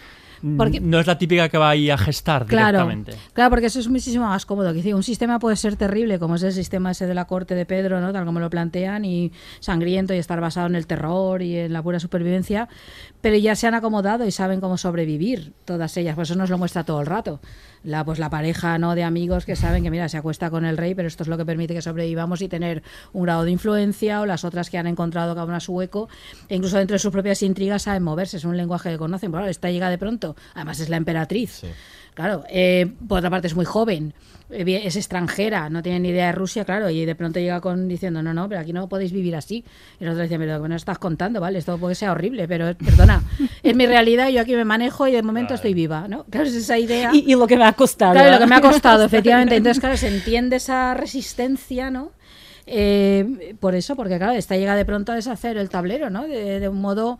Claro, ahí ya lo entiende también, cuando llega al principio, ¿no? Luego acaba entendiendo y dice, claro, es que no puede ser como elefante en cacharrería, o sea, tú no puedes destrozar esto porque aquí se juega en la vida todo el rato, ¿no? No, Entonces, pero claro, también- cuando lo entiende, pues acaba, acaba, claro, entrando en el propio juego y va entendiendo cómo tiene que comportarse y asumir determinado un rol de mujer que no le gusta en origen, pero que pero es que si no lo, lo asume, no va a sobrevivir. También el sistema de, de divide y, y ganarás, ¿no? Quiero Claro. decir que ellos eran la parte más débil de, bueno, siguen siendo, ¿no? del Sí. tablero, entonces lo normal era que haya competencia, que haya conflictos, que haya envidia, que no haya confianza entre las Claro. mujeres. Sí, y los hombres pues podían hacer alianzas provechosas.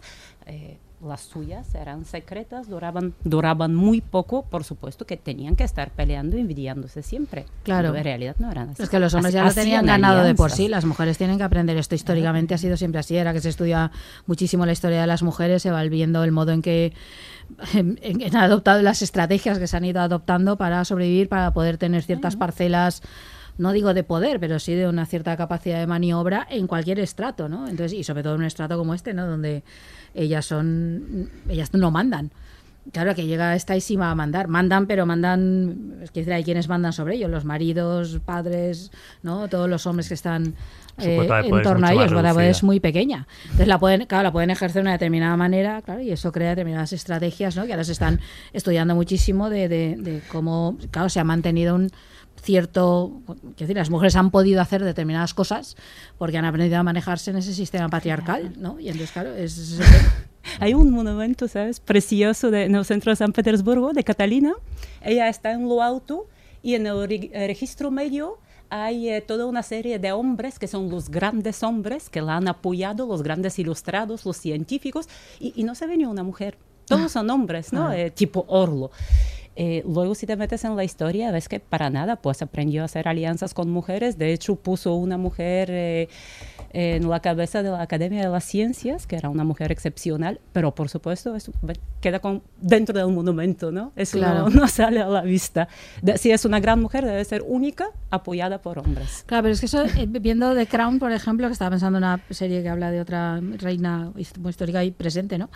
en este caso, claro, eh, viéndola te, eh, te acabas dando... Es que todo el rato está rodeada de hombres, excepto en el entorno familiar, por ejemplo, cuando se reúne el gobierno son todo hombres, cuando tal... Que, eh, quiero decir con esto que en nuestro mundo, donde eh, obviamente eh, se ha presentado la batalla y toda la lucha feminista ha conseguido que haya mujeres en los puestos de representación, todavía muchas menos de las que tocarían, por descontado, todavía la foto de los grandes mandamases hay hombres y hay de vez en- dos o tres mujeres como mucho, pero bueno, esto parece que va viendo. A mí me asombra, por ejemplo, cuando veía The Crown, esas reuniones siempre de hombres de los gobiernos, de cuando se reúnen mandatarios, y eso es permanentemente así, o sea, sigue siendo así en pleno siglo XX como tal, eh, como era en la época de Catalina, por mucho que ella fuera emperatriz, pero decir, ahí los que mandan sigue siendo ellos, ¿no? Entonces hay que claro, asumir un determinado papel y de ahí que se hayan inventado infinidad de leyendas sobre la mayoría de las mujeres gobernantes, desde Cleopatra, ¿no? Y todo el mito de malvada, come hombres, no sé qué, provoca la discordia, ¿no? Entre Marco Antonio y el otro, dices, vamos a ver, eh, esto no se cuenta de los hombres nunca, porque se da por hecho que ese es su lugar natural, el de mandar, ¿no? Y entonces, claro, este, estas series, ¿no? Permiten ahí reflexionar muchísimo sobre esto. Y todas muy vinculadas con el, sex- el sexo, Hombre, porque eso es algo como que, que es muy definitorio ¿no? en el caso de, de las mujeres. De hecho, en la propia serie ella va aprendiendo que a través del sexo va a poder conseguir algunas, Claro. eh, eh, algunas parcelas ¿no? y, y- va a llegar a, a caminos con, con- con Pedro que no imaginaba. Y gracias al sexo que al final, que al que en un principio la serie era un mero trámite Mm. directamente. Y a medida que va avanzando la serie se da cuenta de que con, ahí sí que tiene una herramienta poderosa. Sí, era un trámite para crear un heredero, que a mí me Sí. recordaba muchísimo Claro, al cuento claro. de la El criada. cuento de la criada. Totalmente, Bueno, incluso es el plano, la el plano es propia- igual. eso- eso es, Los eso planos, es, es, esa claro. idea, porque claro, el cuento de la criada está inspirado en y el cosas que han mecanismo, sucedido o en sea, la quiero decir, historia. él llega Igual. un segundo, se baja el pantalón, Sí. pum, pam, y se, y se Adiós, va. muy Es- buena, es muy sí. parecido Un sexo a- muy a violento, muy cercano a la Totalmente. violencia, como muy la representación de la comida, todo está cercano a la violencia, el sexo, la comida, la bebida. Claro, pues muy- es muy curioso porque es muy eh, mecánico con ella, ¿no? Y, pero sin embargo, él, él- él disfruta mucho con el sexo, Sí. con, con- con otras mujeres, pero no concibe que con su mujer puede disfrutar del sexo. O sea, que yo creo que eso es uno de los Sí, porque- descubrimientos que él hace. Claro, pero le- están, ellos se casan sin conocerse, ¿no? Les, una, que Sí, decir, sí, les, sí, les son- unen, no sé, porque hay que unir las dos casas, no se conocen, tal llega allí, pues es un trámite. Él, su vida es otra, esta es la emperatriz ahí, Sí, sí, está no claro. me molestes mucho. Y ya está, ¿no? Básicamente, y se trata de eso, ¿no? Claro, es que el sexo es eh, más que una herramienta, claro, es que es así. Si, decir, si las mujeres se han visto obligadas a ser identificadas exclusivamente con una función sexual o con una función bueno, vinculada a la reproducción, o no solo, obviamente que se ha utilizado el sexo como herramienta por parte de las mujeres, puro mecanismo de defensa, vamos, históricamente, sin duda que ha sido así, y obviamente en todos estos ambientes, en cortes y demás, lógicamente. Eso, Claro. bueno, En los hombres película- utilizaban otras Bueno, herramientas. ¿no? en la, en la realidad del- eh, ambos, tanto Pe- eh, Pedro III como ella, tuvieron muchísimos amantes, Claro. ¿no? Todos ellos, Sí. o muchos de ellos condensados en los Sí, amantes sí, que sí. aparecen en, Sí. la, en la serie, tanto George para él como, como Leo para Leo. ella, ¿no? El amante Sí, romántico Parece que este. la verdad es que sí que eh, llegó un momento en que en la realidad el tema lo llevaban bastante bien. Obviamente no, no se hacían un, eh, pues un, un grupo ahí, un sexo grupal a la vista de todos, pero sí que dicen algunos historiadores, hemos dicho que no hay consenso sobre nada ahí, que sí que hubo un momento que parece que empezó el matrimonio siendo ellos muy jóvenes con su discapacidad ah, sexual, Sí. algo como eso que cuentan de María Antoinette, el caso Mm. de la fimosis y que muchos Sí. años no se cons- vete a saber, ¿no? No se sabe con seguridad, pero vamos, vino un momento en que mm, ella tenía amantes, él tenía amantes, se llevaban de maravilla entre sí hasta, hasta un momento, hasta cierto grado, hasta que empezaron a aparecer hijos, eh, mm, bueno, tácitamente ilegítimos y, y hasta que él empezó a darse cuenta, estoy hablando de la realidad, ¿no? Que hubo varios intentos de golpes de Estado previos preparados por ella porque en realidad no estaban reinando aún, la tía estaba reinando. Entonces él, él fue eliminando su círculo de, los prim- de las primeras intentonas y a partir de ahí eh, ya la relación empeoró tanto que ella tenía que pelear por su vida y ya de ningún sexo podía hablarse. Claro. Y ya el disparate de los rumores era incontrolable. Sí. Ujú. Sí, que es verdad. Y bueno, y en la, en la serie, pues bueno, todos eso. lo- yo creo que juegan muy bien. lo- El rumor de. Hablando de rumores, del rumor del caballo, Sí, creo que, hace- que hacen un juego muy divertido con ello, Sí. con el rumor que esparcen y que luego tan. Y que aparte es continuo luego en toda Sí. la serie. Y luego Es como un como running gag, gag como, ahí, como una broma, con lo cual lo desactivan de una manera divertida también, ¿no?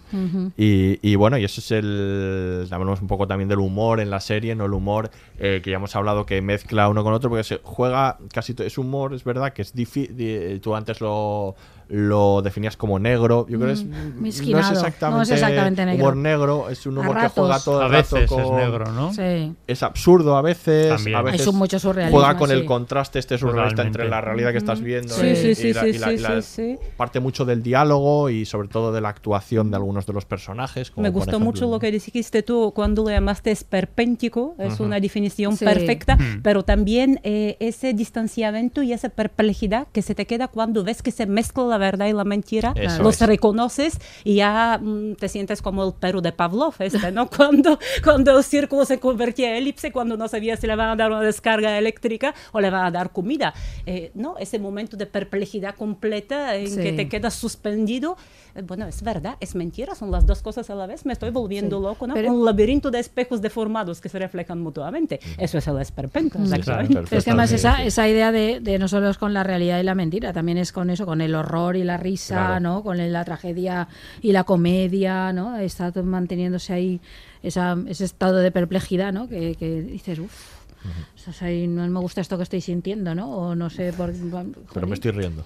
Sí, u otras, o estoy plenamente llorando. horrorizada y además aún vas a rizar más el rizo y me voy a horrorizar aún más. Es que yo tenía momentos así, yo tenía momentos de decir, pero vamos a ver, ¿que ¿esto qué es? No, sí, sí, no ya por la gra- lo gráfico de la violencia, sino por que es muy Por gráfica, que es muy gráfica también, ¿no? Sino por la mezcla esa, ¿no? Por el estallido ese de algo muy trágico, sí. Pues vamos a escuchar el último corte y rematamos. Nunca mejor dicho. Eso es. Renuncia. No quiero provocar una matanza. Abdica. ¿Que abdique? Eres dulce y fascinante de una forma alocada que me lo está poniendo increíblemente duro. Pero la pregunta es, ¿por qué coño voy a abdicar? Porque has descubierto lo terrible que eres. Soy el emperador. Nací para esto. Tú eres una mujer. Yo seré mejor. Soy mejor. Puse fin a la guerra. Sabía que la tortura era un traspiés para ti. He reunido a los militares, a las regiones y a la corte. Tengo una visión para Rusia. Dámela. Y habrás cumplido los deseos de tu padre. Sacrifícate por el bien de Rusia. Eso es lo que de verdad quieres. Detesto este trabajo. Es insufrible y siento que a veces se me da fatal. Eso es cierto. He sido demasiado contundente. Ha quedado claro. Gracias. ¿Y qué voy a hacer yo? Beber, copular, comer, chancear y estar con tu hijo. todas las cosas que amas. ¿Y amarás a este hombre? Creo que tal vez podría. Pues sería el hombre que salvó Rusia. Salvada de mí mismo, batallo con esta idea complicada. Estás jugando conmigo, Me agrada que te des cuenta. bruja. En este juego ambos ganamos. ¿Tenemos un trato?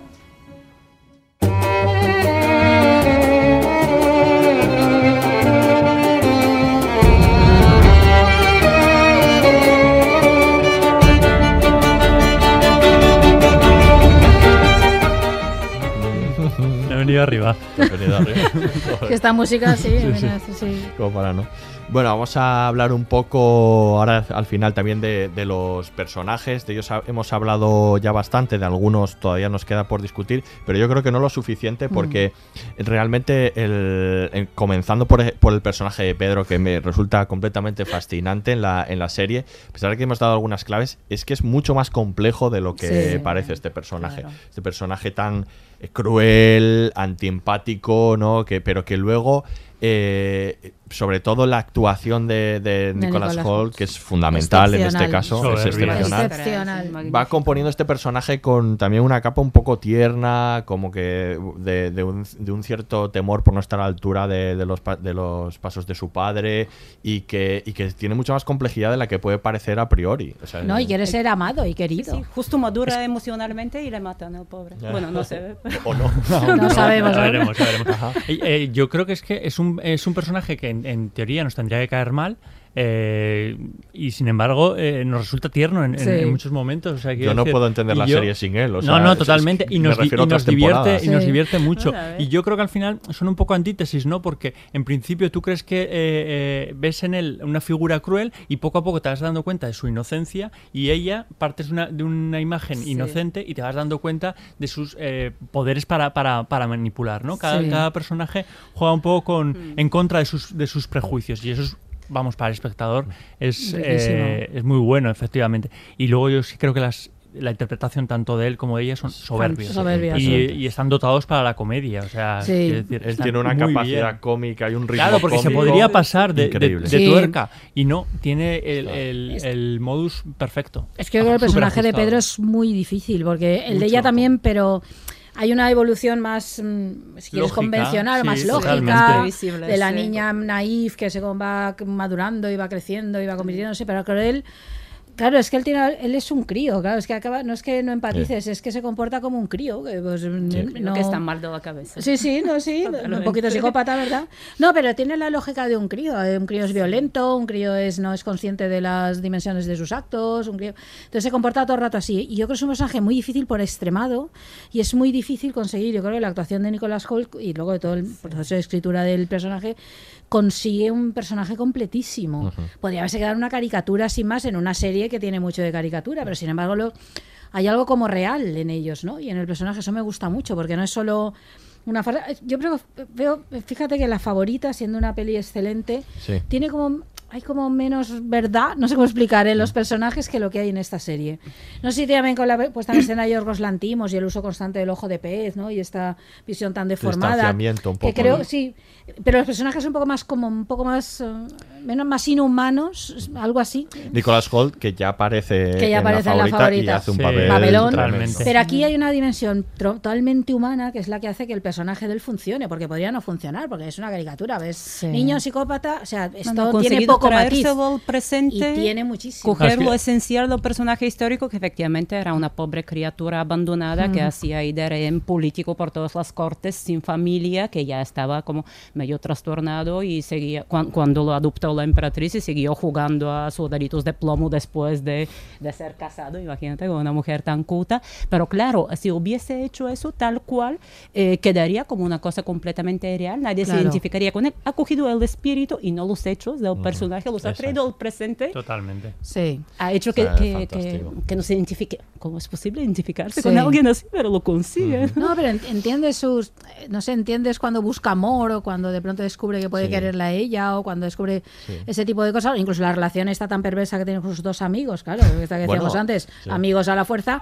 Pero es que los necesita, necesita Pero sentirse amado. dentro ¿no? de, de- Necesita en la línea de lo que dices de, de este niño grande, eh, es verdad también es el único personaje honesto resto de la serie. O sea, quiero decir, él dice lo que piensa Totalmente, y no sí, es el único sí. personaje de la serie que Pero- no maquina pero porque ni puede, intriga. pero porque que puede. Es que es el, re- Pero es el, el pero dueño de tampoco la vida. Nunca se ha visto obligado a ponerse en esa Claro. tesitura. Pero tampoco está, No en, tampoco está en él porque, como dice, se comporta como un niño. Claro. o sea, que realmente no, no entiende de eso. Él... Pero Hombre, ¿cómo y, con ella es muy generoso al principio. Sí. eh, a ver, con, con muchas Sí. comillas, con muchas Con las comillas, comillas está claro.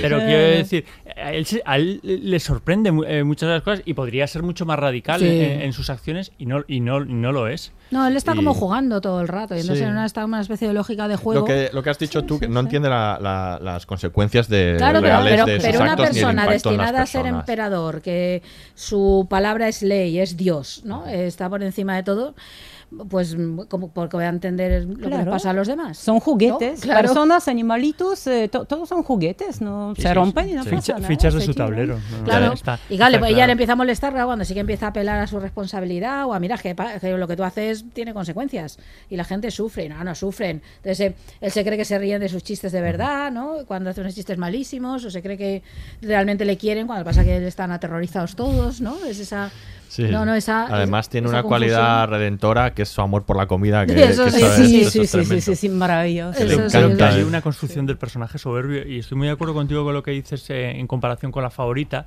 porque ahí es verdad que el personaje de la reina mm, peca a veces de caricatura Sí. en muchas Es ocasiones. muy gran ¿no? guiñol Sí, esta, ¿no? totalmente. Sí. No te lo termina, no te lo terminas de, de- de creer y no te terminas ni de apiadar de ella y en, y en este caso entras completamente. Pero yo y creo creo que ayuda mucho también la química entre, entre totalmente, ellos dos. ¿eh? Que- totalmente. Bueno, entre ellos dos es. Que es y una cosa curiosa es que comentan que no hay absolutamente nada de improvisación, cero improvisación. parece está que todo. Pues da la sensación está todo veces. escrito. De hecho, tienen prohibido salirse de las Pues- líneas. O sea, Tony McNamara es, es un guionista que no permite que exista ningún tipo de improvisación. un trabajo y lo parece, soberbio, y lo parece permanentemente. Es que cada juego de palabras es importantísimo. Ahí cambias, yo lo entiendo. Ahí ya. cambias una sílaba Es y se verdad. muere el Pero ver la actuación de Sí. Nicholas Tienes Holt y razón, pero- pensar pero que no hay, no hay improvisación ahí es, Ahí es está el raro, ¿eh? arte. Porque- Sí, sí, sí. Es que yo creo que con lo de la, la cosa inhumana está. Es que yo creo que Yorgos Lantimos, director al que amo profundamente, me gusta mucho, pero yo creo que tiene una mirada profundamente despiadada sobre la naturaleza humana, muy inhumana. Eso, siempre estamos en canino. Hay que pensar efectivamente. la en todas ellas, ¿no? Que yo creo que no es el caso de McNamara. Eh, yo creo que la se se nota mucho, como esta es, la, eh, es más obra suya, aquí sí que hay... tú- o sea, puede reírse de los personajes, puede construir esto, puede crear la distancia que crea, pero hay una mirada muy humana, que yo creo que es la que no está en la favorita. Siento que me parece un peliculón y de verdad que me, me gusta mucho, pero es muy distinta, ¿no? Por de ahí eso que sí que hay una empatía que ahí no sientes, que lo ves todo mucho más... Creo que la serie es mucho más es redonda que la Sí, que la- mucho que la más película. redonda. Y lleva to- sí, yo también lo creo. Bueno, lo a ver la nueva temporada que nos prometen. A mí me da mucho miedo por lo que hablábamos antes, porque no sé qué va a pasar. Claro, llega la revolución, porque en teoría él debería desaparecer. Claro. Bueno, pero es que Sí, si sí. desaparece Nicolás Holt, ¿Qué yo va- creo que se me cae ¿Quién, la serie. ¿Quién aparecerá? Bueno, es que, serie- pero ya no solo por Claro. el, eso que decíais antes, por la relación entre los dos. La Claro, serie está claro. construida en la relación entre ellos, esa química brutal que hay entre los actores. y- Necesitan Sí, otro protagonista. Hemos Me hablado parece de, de, continuarlo de sin Nicholas él. Holt. El fanning está Vale, estupenda. Yo creo que ella tiene, así como Nicholas Holt, yo creo que, que conduce el ritmo cómico de la serie. Ella, un eh, del ritmo, sí, sí, ella sí. yo creo que tiene una mayor capacidad dramática. O sea, los momentos de, dramáticos de ella son, son Mm. potentísimos, ¿no? Me parecen tremendos. Sí, ahí Y otro- descubres a la cría de 17 años que está en un lugar que le ha tocado estar y que descubre todo el horror. Yo creo que eso lo transmite muy bien, ¿no? Y como eso va cambiando la... Y es difícil en este en un mundo de farsa y esperpento, ¿no? El- a- pues eso que- es que despiden verdad. Y, yo creo que ella Sí, es muy natural. sí. O sea, fíjate que es- eh, está eh, metida en situaciones rocambolescas y, o algunas muy dramáticas. Y quiero decir, hay una naturalidad en, en- Sí. en su forma de, de actuar que es fascinante. Y luego están muy bien arropados. Yo creo que el resto de Sí, personajes los- son Sí. muy buenos. Tanto muy los, buen los amigos Sí. eh, de, de. A mí ya de digo, esta Peter, pareja que me me gusta parece una- mucho. un acierto, ¿no? Es Además- que toda esta historia me parece fascinante, la, la lucidez de la mujer, ¿no?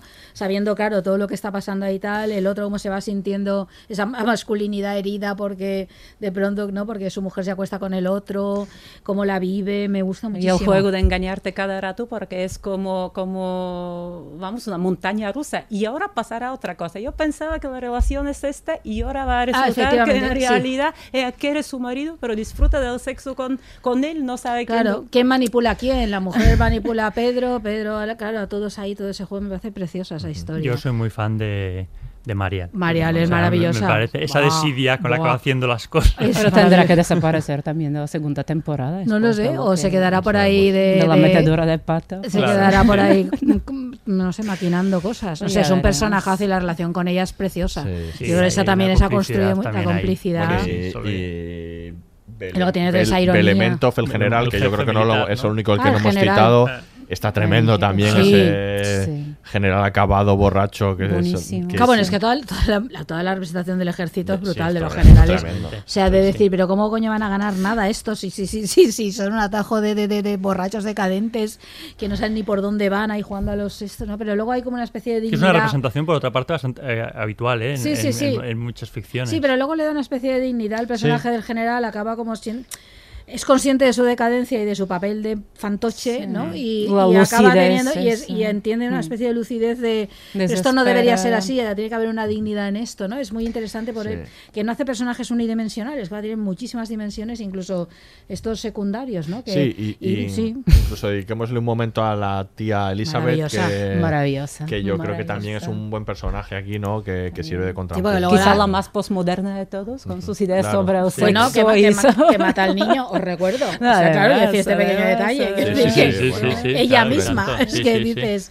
que la maniática sexual Sí, ilustrada, la más bondadosa, a su- la más le explica, la asesina. diferencia, le explica la diferencia entre el, el amor y el sexo, ¿no? Claro. Yo podría No, darte es que- placer aquí mismo, le dice, ¿no? Si quisiera. Es que mola mucho porque tiene la aparición de la loca de los gatos, ¿no? Un poco, con sus se- mariposas. se entera de todo. Tal cual, y la tía sabe un montón. Y luego tiene una, claro, em- empieza a tener ahí unas profundidades y unos Me ha hecho recovecos. mucha gracia la loca de los- Es que es tal cual, ¿no? Ese personaje, la tía sí. excéntrica. ¿no? sí, sí, Está sí, así sí, muy sí. así, que va a dar como color. ¿Y qué, qué color? Es menuda elementa, Sí, sabe jugar muy bien el Juego de Tronos. Es este. otra manipuladora. Caramba, que ya lo creo, sí, sí, me gusta mucho el bueno, personaje de ella. luego Orlo, el pobre, que este Orlo, hemos otro hablado un poco. interesante, Leo, El que- amante, que amante. es muy interesante mucho- en cuanto a las masculinidades. Ostras, ¿no? sí, sí, el sí. papel de, de- del amante. Ese seductor, hijo de un seductor que en realidad no ha seducido Sí, nada. no, nada, a la Ese fecha. tipo latino que no se sabe muy bien qué busca en la corte rusa, que les han dado un parecido con el gran poeta nacional ruso Pushkin, por cierto. Si le quitas el- la piel esa mm, medio morenita, no se queda como un retrato. porque eso es que cada niño ruso tiene grabado porque lo ve cien mil veces, tropecientos veces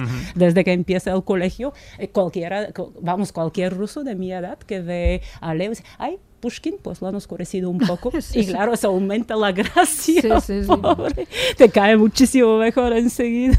Bueno, y luego está esta historia de mezclar actores, de plantear actores, bueno, afroamericanos, Sí. indios, ¿no? Porque Orlo Sí. es, ¿no? A mí esto me encanta. Hay cuota totalmente, ¿no? No, pero- pero- no es- Pregu- preguntándole por ello no da ninguna explicación. Yo creo que no es No, no, lo no ve creo que sea lo ve cuota, eh, como, lo- bueno, pues... Parte esperpento irónico. Es que yo creo que forma parte actual, efectivamente, de la transgresión ¿no? Claro. con la que quiere plantear la Pero, pero esto es historia. un poco como, yo qué sé, como hizo Kenneth Branagh, mucho ruido y pocas nueces, ¿no? Recordáis que Denzel Washington era el rey de Castilla. Claro, sí, sí. Claro, que esto es una obra de Shakespeare, muy un, un, en- un divertimento, ¿no? Y tiene un tono de falso, comedia, tal, no sé qué, que está muy bien. Eh, pero que chocaba mucho. Hoy en día levantaría muchísimas ampollas, ¿no? Ahí verlo así, bueno, por lo menos un debate. Pero yo es que siempre, ahí siempre he pensado que ese me parece el modo más natural de, de plantear esta igualdad. Es decir, que apare, que sean del color que sean los, los personajes. No sé, no, no entiendo esta necesidad de mantenerse, no sé, en, en esa especie de fidelidad. Ah, bueno, No, habrá no mucho detrás de esto. También pensar en el exotismo, en un gran imperio que no se, no- se reconoce como tal, en, en la presencia de los representantes de lo que son hoy las repúblicas, ¿no? Que, bueno, ya algunos tienen su independencia, pero siguen bajo influencia en la corte, que es real, y por supuesto subrayar el desconocimiento y el prejuicio con el que se miraba desde el occidente hacia Rusia.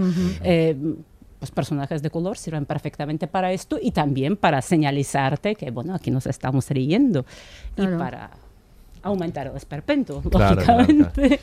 Y respecto al final, eh, decir que McNamara eh, cambió el final, tenían los dos últimos episodios escritos, los, cambió el final.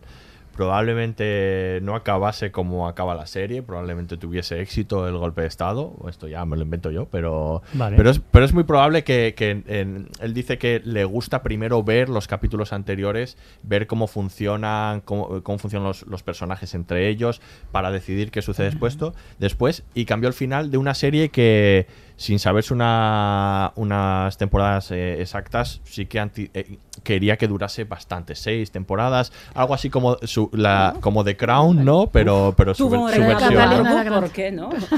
Por lo tanto, bueno, Demasiado. sabiendo esto, también, eh, y también que está enamorado, profundamente enamorado de Nicholas Holt y el Fanning y de la química que tienen entre ellos, eh, probablemente la segunda temporada tendrá a estos dos personajes Se agradece. y no habrá un salto que, que tampoco ha descartado en algún momento que haya un salto hacia el futuro Ujú. porque este hombre es capaz de, de plantearnos cualquier Vamos a ver cosa. con a los Pedros falsos. Hubo tropecientos pretendentes de ser el rey. Igual les asigna pues, esos papeles al mismo actor. Sería divertido ver un Pugachov, ¿no? El líder cosaco campesino. Claro, con- claro, Interpretado por el mismo Algo actor. así. Sí. No estaría mal, Él, siento él dice también que se la jugó un poco porque es verdad que si hubieran Creo que tiene que escuchar este podcast para sacar ideas.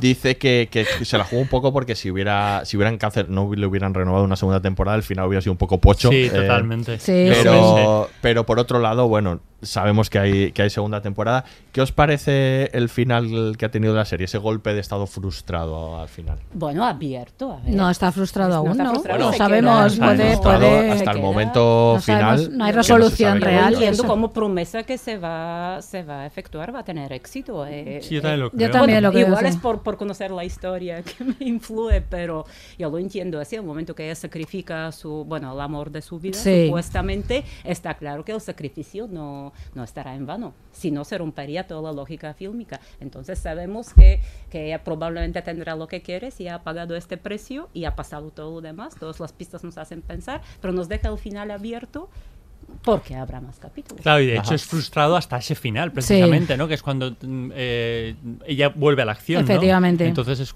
eso es un final muy en alto, porque tú eh, estás frustrado, efectivamente, porque al final no se ha salido con la suya, que es lo- era lo, lo- lo previsible, y ese golpe final te, te- te hace anhelar qué va a pasar, ¿no? Que es un incentivo, yo a creo, que de cara a nuevos eh, episodios. Claro. Pase lo que pase, Continuará. que no nos quiten a Nicolas Holt. No, sé cómo se, no sé cómo La se verdad las que va a apañar para, Sí, que, sí. exista- para que eso Porque triunfe ese- y conservar ese El gran personaje. descubrimiento. Vamos total. a sí, sí. apostar, a ver.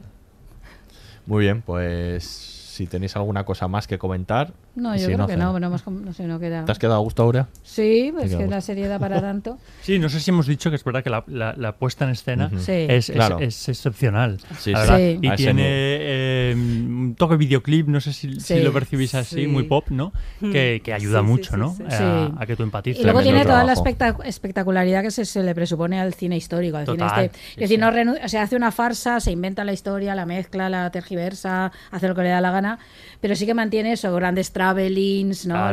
La, la- Steadicam, que veamos muy bien los decorados, es decir, todas esas- Vestuario. toda esa necesidad, ¿no? El vestuario muy rico, muy toda la espectacularidad que se asocia a esto, claro, tiene un ritmo magnífico. Eh, Yo creo que está muy bien contado. Decía la- que tenía ahí. bastantes peleas con los profesionales de arte de la serie, que eran ingleses, porque hasta que consiguió hacerles entender su visión, no entendían por qué rompía tanto mo- mobiliario valioso y sobre todo tantos vasos. Sí, en vasos gastan un poquito, sí, ahí todo. sí, porque en eso y en los ensayos, supongo. Claro, pero claro, todo es fastuoso lo Sí. que parece. claro. No, pero, pero que eso está muy bien No, no, no reflejado. y ahí- escatima detalle. No, No, no, y ahí cumple con las reglas esas de quieres ver una representación histórica con todo lujo de detalles, lo hace muy bien. Rompe, rompe el mobiliario. Claro. Sí, rompe muchísimo, caramba, es ahí, sí, sí. Muy bien. Pues nada, hasta aquí. Que sí, Eh, que esperamos la segunda temporada con ansia, espera, que nos ha gustado eh. mucho. ¿Mm? Luego la veremos y la comentaremos. Exactamente. Es que no es un género habitual, aparte es que No, no. quiero decir, No. este tipo de, de comedias. Entonces, simplemente por lo rompedor de la propuesta, yo creo que merece la pena la continuidad. Muy bien, pues hasta aquí. Eh, Aneta, muchísimas gracias. tres veces por- hasta aquí.